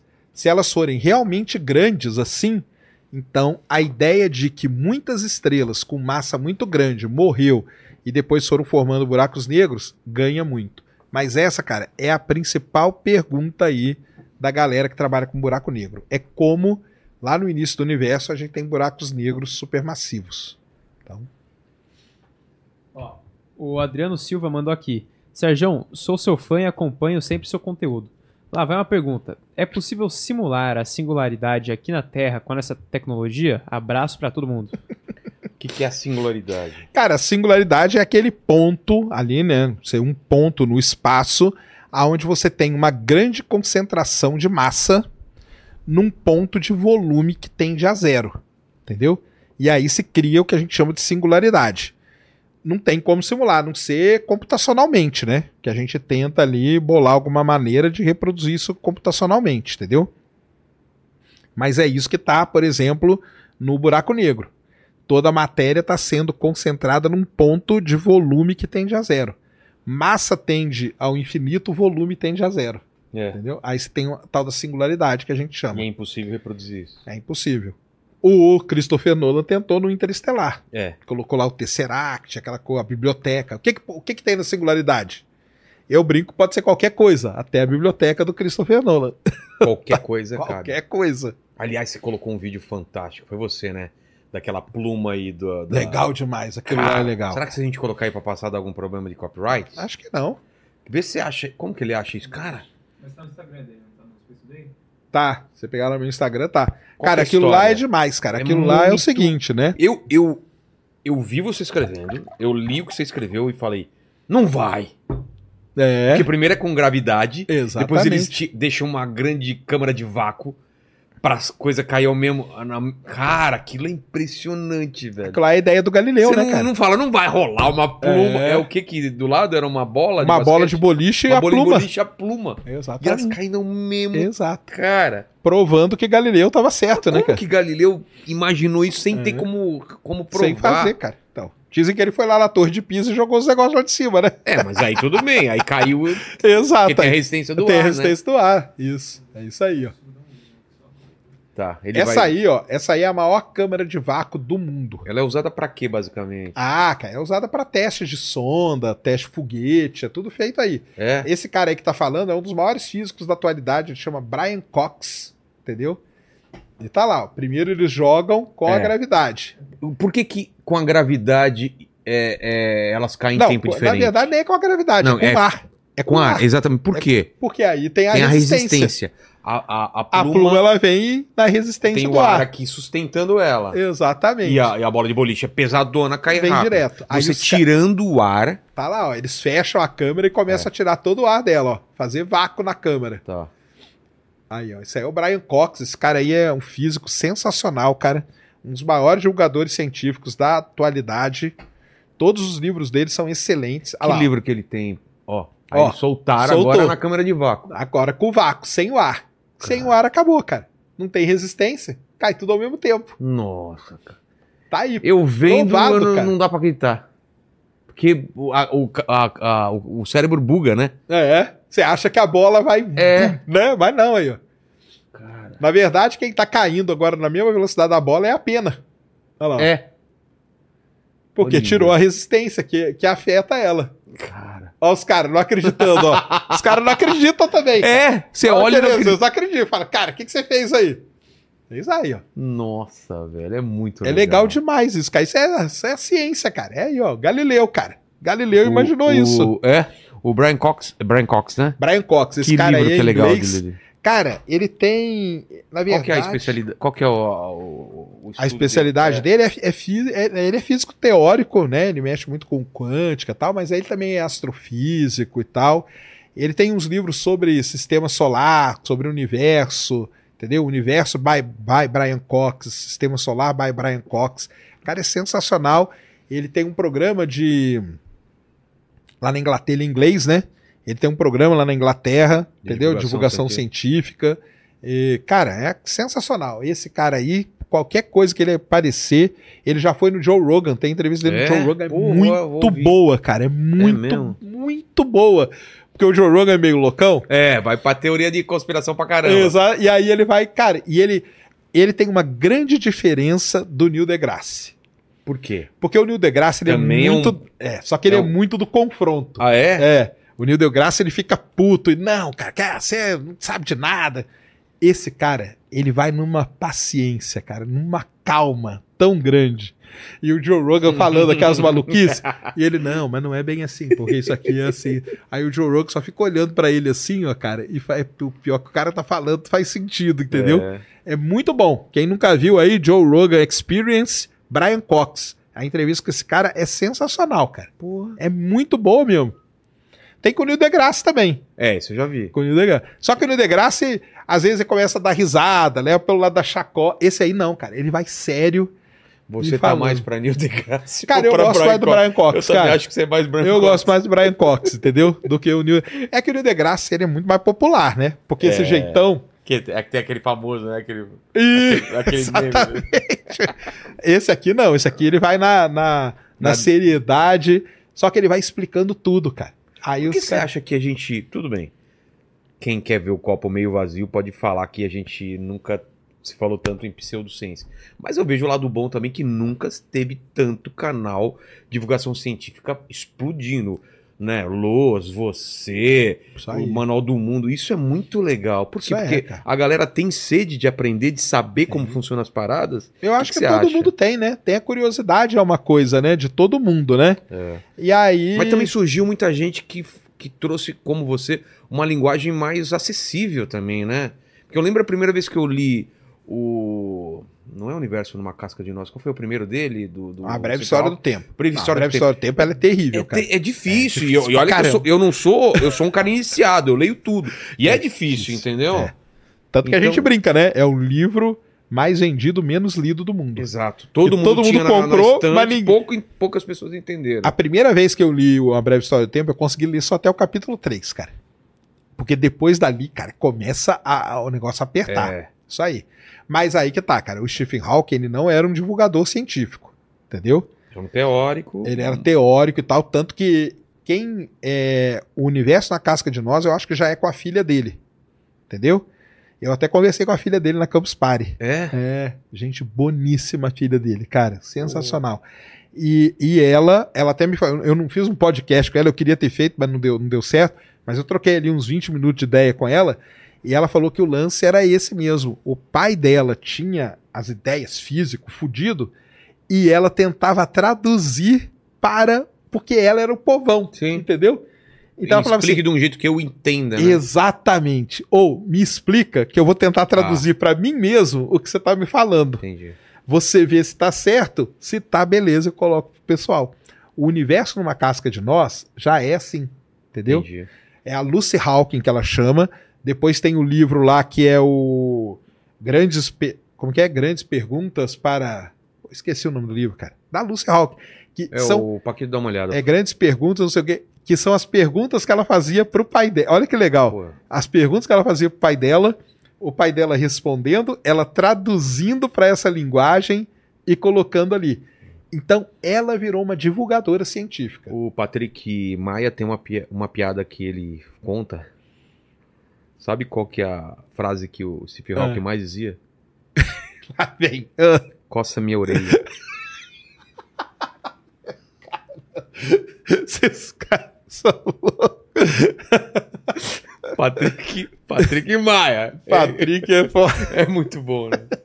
mesmo. E esse cara, ele. Porque eu, eu vi algumas pessoas é, meio que minimizando um pouco da importância dele. Ele teve importância realmente que a galera coloca, ou ele é, um, é só mais um cara perto de muito. Ele foi brilhante mesmo? Ele trouxe alguma Brilhante, coisa, de no- coisa nova a respeito de buracos negros? O que é, que é a importância Ele foi, o cara, ele foi o cara que mais estudou buraco negro a fundo, né?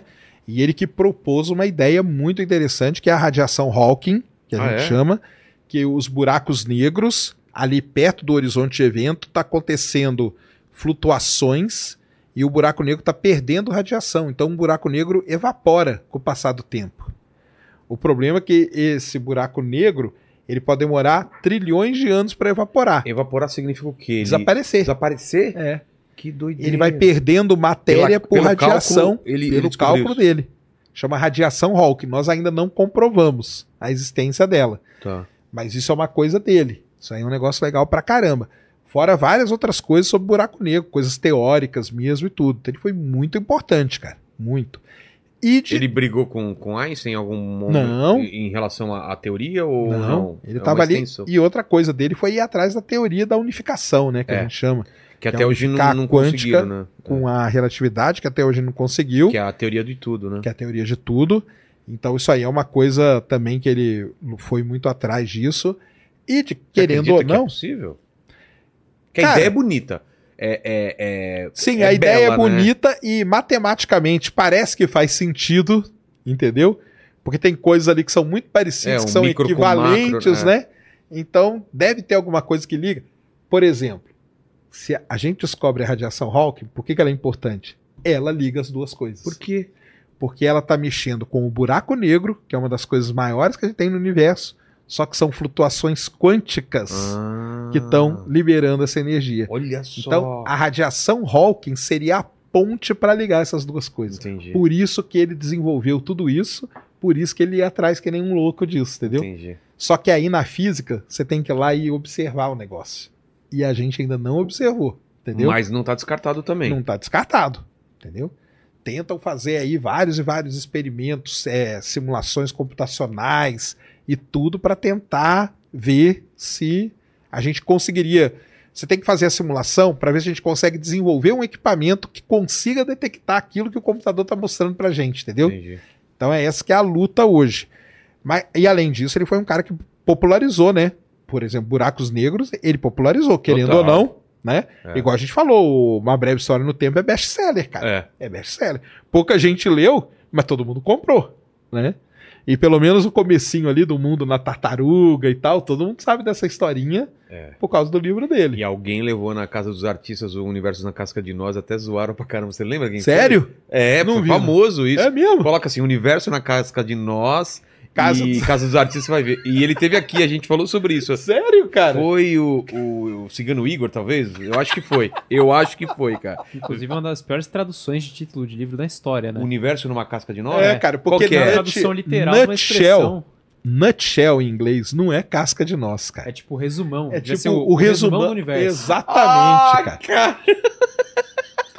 Ai, Cara, vamos- vamos traduzir Eu não, eu não entendo porque que. Não, e traduzem ainda. Não é só na, nesse E, o- livro, e não. tem o desenho ainda da, da, né, da casca de nós. E não tem nada a ver, cara, porque in, in a nutshell é uma expressão, cara, pra isso aí que o, Paquito falou, cara. De um resumão. É tipo, resum- resumindo tudo, Tá. entendeu? Vamos, resumindo o universo. É Cara, assim. o universo numa casca de nós nunca fez muito sentido, né? Nunca fez. cara. Muita gente pergunta pra mim e fala assim: o que, que é essa casca de nós? É, Eu falei, cara, não ver?" tem nada.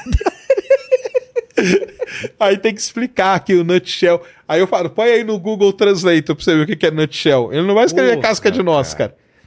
E tem, Mas é, detonaram a tradução, tem detonou. aquele canal maravilhoso de desenho animado, né? De divulgação científica lá.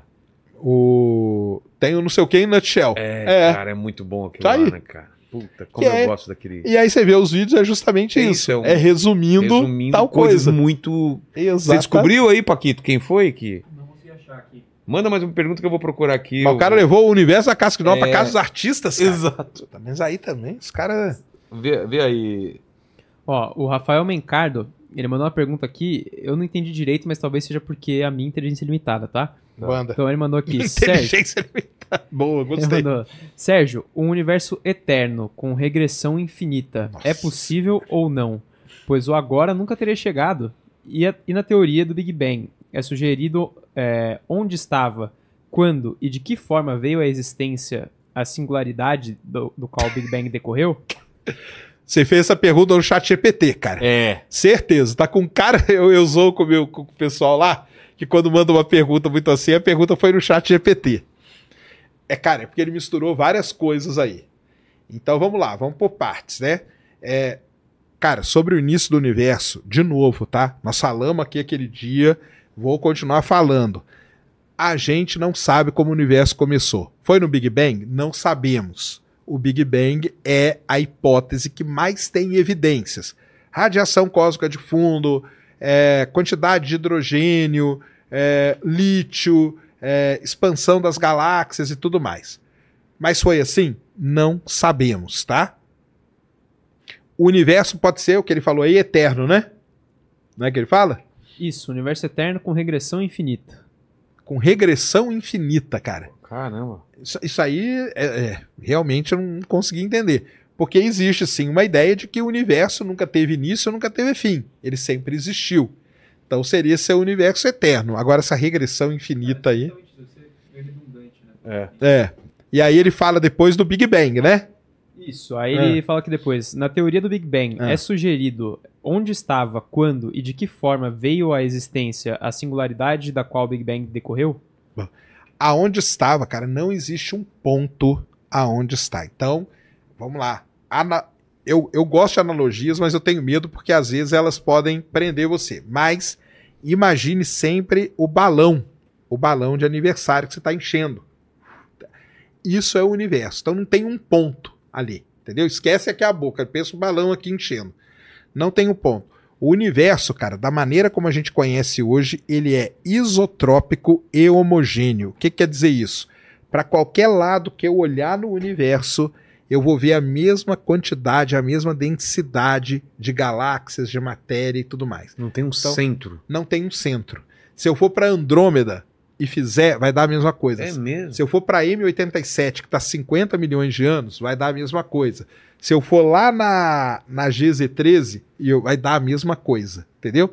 Porque você está ali na superfície do balão, não tem centro ali. É. Então, se você te desenha, pega um balão, isso aí é legal pra caramba fazer.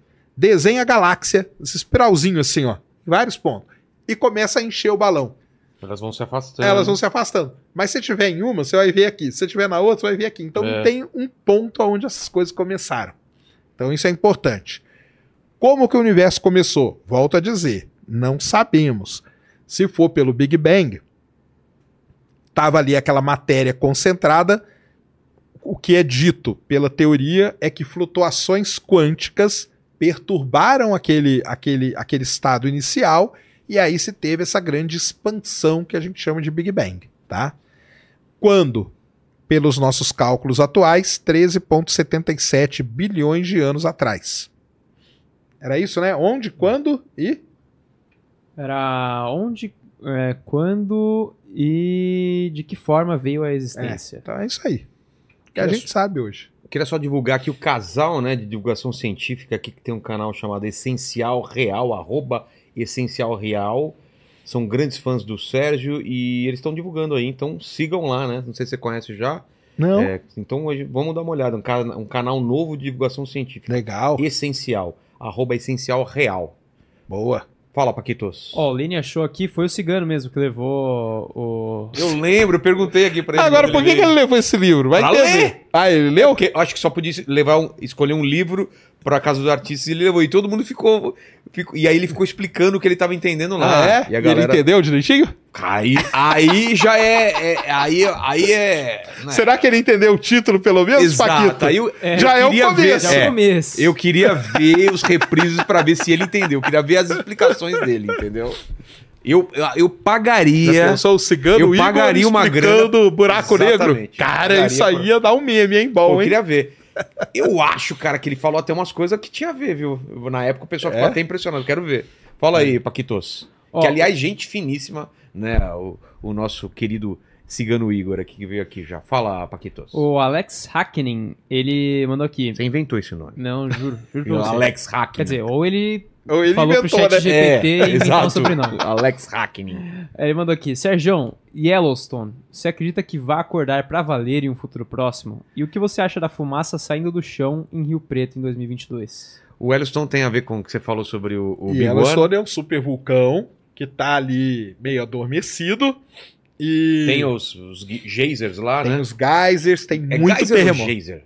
Geyser? É, eu falo geyser. mas Geyser é o quê? É, é- é o- é coisa de vulcão, é uma fumaça. É uma pressão, é um, é um jeito de aliviar a pressão. Tá. O vulcão ele tem que aliviar a pressão de alguma forma.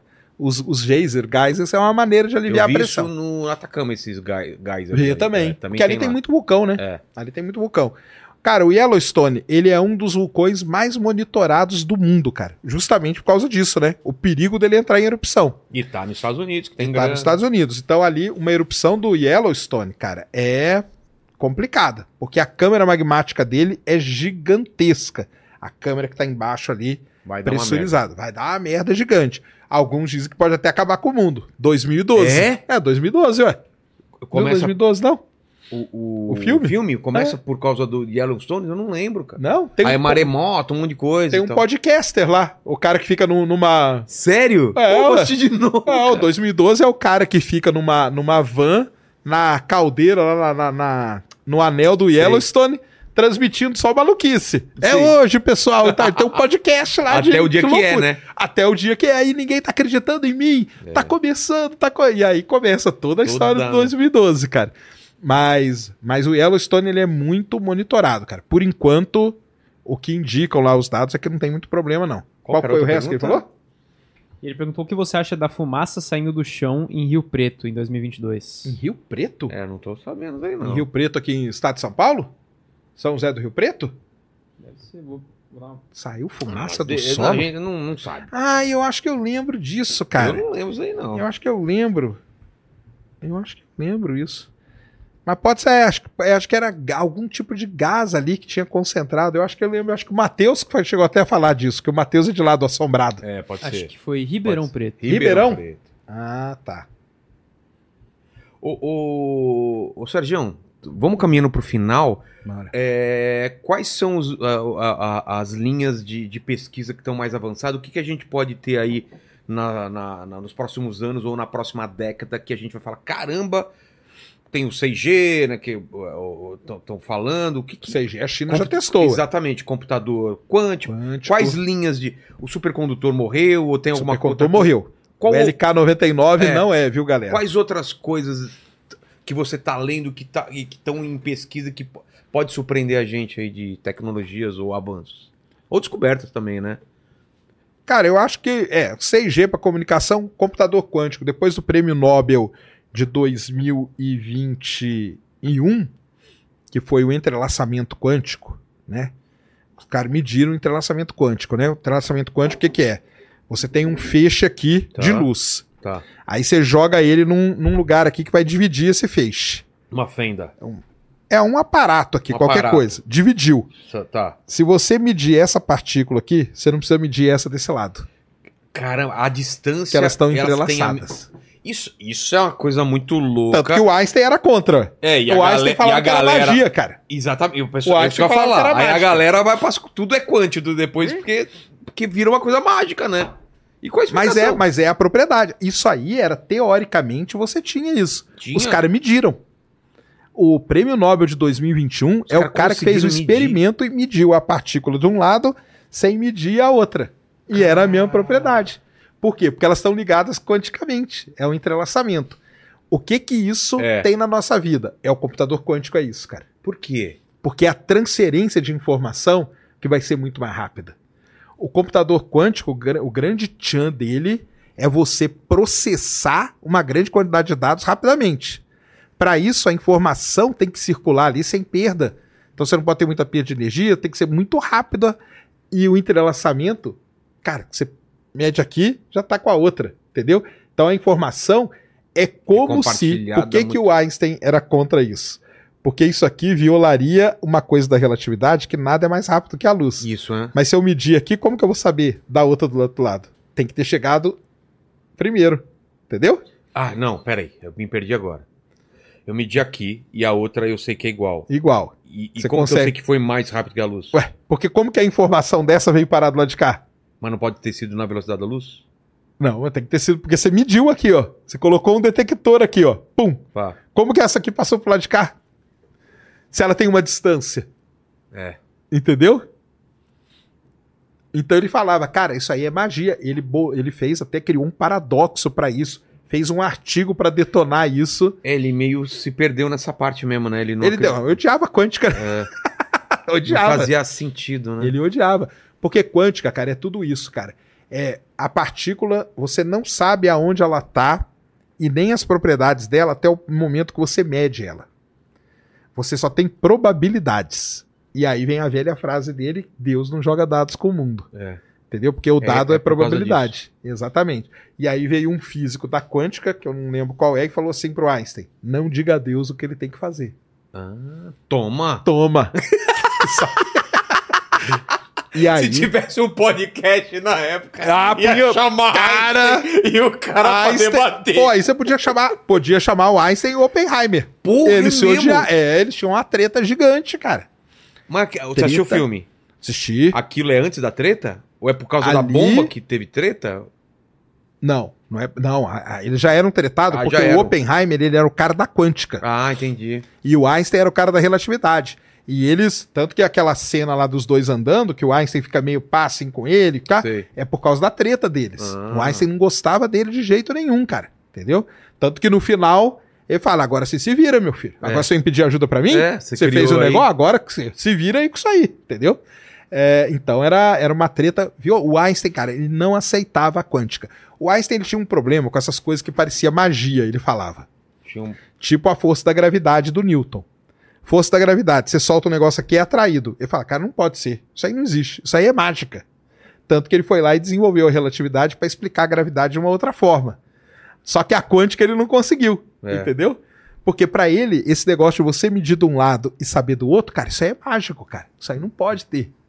Aí ele cria todo um negócio e tal, e ele foi tretado com essas coisas até o fim da vida dele, cara. Ele perdeu um- uma parte da vida dele que podia ter avançado em outras coisas por causa dessa treta aí. Exatamente. Exatamente. Que Mas mais? ele duvidava das coisas que ele fazia mesmo, É. né, cara? Imagina da dos outros, né? Então, computador quântico. Computador quântico com, a- com esse prêmio Nobel de 2021, ele tem uma vai um coisa. avanço. Supercondutor vai ser difícil. Esse, a supercondutividade em temperatura ambiente. O que, que é outro que você falou que não é supercondutor? Aí o que, que você falou? Então, porque agora teve, né, de novo, a cada dois anos, em média, surge um novo supercondutor em temperatura ambiente. Sei. Que esse é o sonho da humanidade. É um sonho, sonho mesmo. Trens deslizando. Cara, isso aí seria pra tudo, cara. Produzir energia, a gente ia produzir, armazenar energia, transportar energia. sem perda. Ou seja, o problema de energia estaria resolvido É. no planeta. Entendeu? Super, supercondutor resolveria isso. Transporte, entendeu? Cara, ia resolver muita coisa. Então, vira e mexe, aparece uma, um elemento, um material mágico ali, né? Vamos dizer assim. E aí, o último foi o Que LK99. não conseguiram reproduzir os Não testes. conseguiram reproduzir, É, então eu já vi, eu caiu fora também. Então, essa Eu supercondutividade. lembro de uma capa da super interessante, supercondutor, naquele, aquela É o capa trem, o Mel, como que chama? O Maglev lá? É. Maglev não, é. Maglev, que é o trem, né? É o trem que anda, flutuando, né? É, Isso é uma coisa de maluco. Isso aí é legal pra caramba. Então, cara, é, de todas essas aí, eu acho que o, o computador quântico é o que está mais perto de acontecer. Entendeu? O problema de energia, que a gente tem que resolver, entendeu? Baterias. E, e aí tem uma, uma grande é, investida mundial em fusão nuclear. É? Mesmo sem o hélio 3, o pessoal está trabalhando. Então tem Alemanha, Mas- França. Qual, um outro tipo de fusão nuclear? Não, fusão mesmo. Mas a gente fusão. já faz fusão. Fusão não, a gente faz fissão. Qual a diferença mesmo? Uma a gente, as usinas que a gente tem, elas quebram o átomo. E fusão, A ela gente junta dois átomos. é mais seguro ou não? É limpo, totalmente limpo e é muito mais seguro. Mas tem o lixo? Não tem lixo, não ah, tem não nada. tem resíduo? Não? Nada, não tem ah, resíduo. então é o ideal, cara. Esse é o ideal. Por isso que a França tá atrás. A Alemanha. A Alemanha, pra mim, tem o, o, o nome mais bonito de reator é, de fusão: Qual? Sterilitor.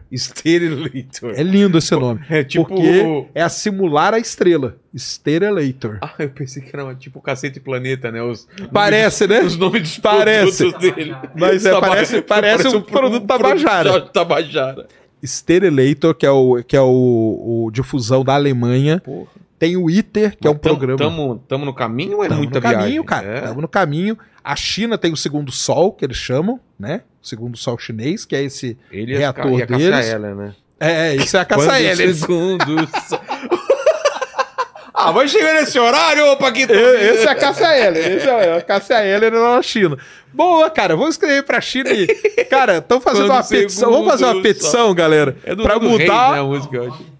Hã? Mudar o nome do. Vamos mudar o nome do reator de fusão chinês, que é o segundo sol, pra Cássia Heller. É, em homenagem, em homenagem, a... ca- manda uma fotinha, uma plaquinha. e os Estados Unidos, cara, ele já conseguiu por duas vezes produzir energia com fusão, Porra. ter uma produção positiva. Só que nos Estados Unidos é diferente. Nos Estados Unidos é o seguinte, eles colocam é até aquele, aquele reator que aparece no Star Trek, cara, que agora eu esqueci o nome, o laboratório laser lá, que aparece no Star Trek, na série. Ah, é? É, parece lindo lá Porra. eles colocam uma pastilha de um determinado material, pegam um laser aqui, ó, de altíssima potência e bombardeiam a partícula. Na hora que a partícula vai ser destruída, os átomos aqui, antes deles escaparem, eles se fundem. E aí você tem fusão nuclear aqui. É diferente dos reatores que você colide duas partículas. Isso foi um físico americano lá na década de 60 que propôs isso. Construíram esse laboratório que agora, galera, esqueci o nome totalmente, mas você procura aí que você vai achar. No final do ano passado, eles Tipo, o holodeck lá? não, eu esqueci o nome, cara. Esqueci totalmente o nome. É um laboratório gigantesco, tá lá no Star Trek. Aí alguém vai falar o nome aí em um Tá. minuto, cara. Tá, aparece no Star Trek. No final do ano passado, eles conseguiram produzir e agora conseguiram produzir de novo. Entendeu? Então eles estão muito avançados nisso e nos Estados Unidos tem muita startup querendo produzir reatorzinhos nucleares de fusão pequenininho. E aí Pra Eu- carro daria? Para carro, não sei. Avião, sim. Avi... Não. Não? Aí- mas a, pra produção de energia em cidade, tudo, É. cara, aí seria matador, cara. Isso aí seria matador mesmo. E os caras estão muito avançados. Limpo. Então, em tudo isso, eu, eu torço para que a fusão nuclear chegue antes. Não sei se vai chegar, mas tá nessa corrida aí. Ó, só uma coisa, a frase não diga a Deus o que ele não deve, o que ele deve fazer. Ah, Ninguém sabe ao certo quem quem falou a frase, ah. mas dizem que foi o Bohr e o Fermi. Isso, que eram os caras da quântica. É. Isso aí. E É. o Bora aparece no, no Ah, filme. eu acho que é, é isso mesmo. É. Eu acho que é o Bohr que o pessoal. É, o Bohr aparece no filme. É. Eu acho que é o Bohr, porque o Bohr é que era mais, mais, mais velhão, entendeu? Tipo, Einstein, não fala pra Deus o que tem que fazer, não. Exato. Ó, É. o Rodrigo da Silva, ele mandou aqui, Sérgio, fale mais sobre os buraco, buracos negros de Kerr. Um, um buraco negro super gigante, com rotação, permitiria que você se aproximasse e orbitasse muito de perto sem ser espaguetificado? Não é o Cochrane, né? O laboratório. Os caras estão Como viajando. chama? Ah, o cara escreveu o laboratório é o Cochrane. Não sei se é zoeira dos caras. Não, acho Não que é, não, né? cara. Pô, eu esqueci agora Tá. o nome. É, é Lawrence alguma coisa, cara. Que é alguma família lá que, que, que, que bancava lá. Tá. O pessoal acha aí. Cara, então vamos lá. Buraco Negro de Kerr. Isso é uma coisa muito legal. O que que o Kerr, que foi um grande... Aliás, o Kerr acho que tá vivo, né? Que as meninas falaram lá pra mim, acho que tá com É? 90 e tantos anos. Ele é um cara que pode ganhar o prêmio Nobel, entendeu? Porque agora a gente descobriu que os buracos negros, realmente, os supermassivos, têm rotação. Entendeu? Então, ele propôs isso há muito tempo, do buraco negro ter rotação. Entendeu? E isso é uma coisa sensacional, porque pode ser isso aí que o cara falou mesmo. Primeira coisa, né? No buraco negro supermassivo, qual que é o mais perigoso, galera? Um supermassivo ou um estelar? Que é um buraco negro pequenininho. Qual que é mais perigoso? Ficar perto ou entrar dentro dele?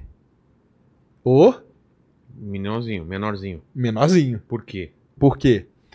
No buraco negro supermassivo, Você vê cara, que eu não tinha a menor confiança na resposta que eu lá. dei, Você né? tinha 50% de chance. É, chu- chutou bem. No buraco negro supermassivo, na hora que você entra dentro dele, você não tem diferença de força gravitacional entre o seu pé e a sua cabeça, porque ele é muito grande. Por isso que você consegue entrar dentro dele, por isso que o Christopher Nolan, o cara lá, entra no, lá. no- entra lá no buraco negro supermassivo e É. fica lá numa boa. No pequenininho, a diferença entre a força gravitacional no seu pé e na sua cabeça É é, enorme.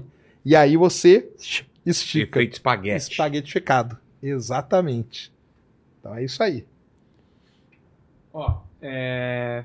Vamos lá. O Matheus Quaresma mandou aqui. Sérgio, por influência, influência sua, comecei a ser fitness e a estudar sobre espaço por conta própria mesmo, Boa. sem pretensões acadêmicas. Por favor, me ajuda aí. Um buraco negro burla a segunda lei da termodinâmica? Como que fica a entropia?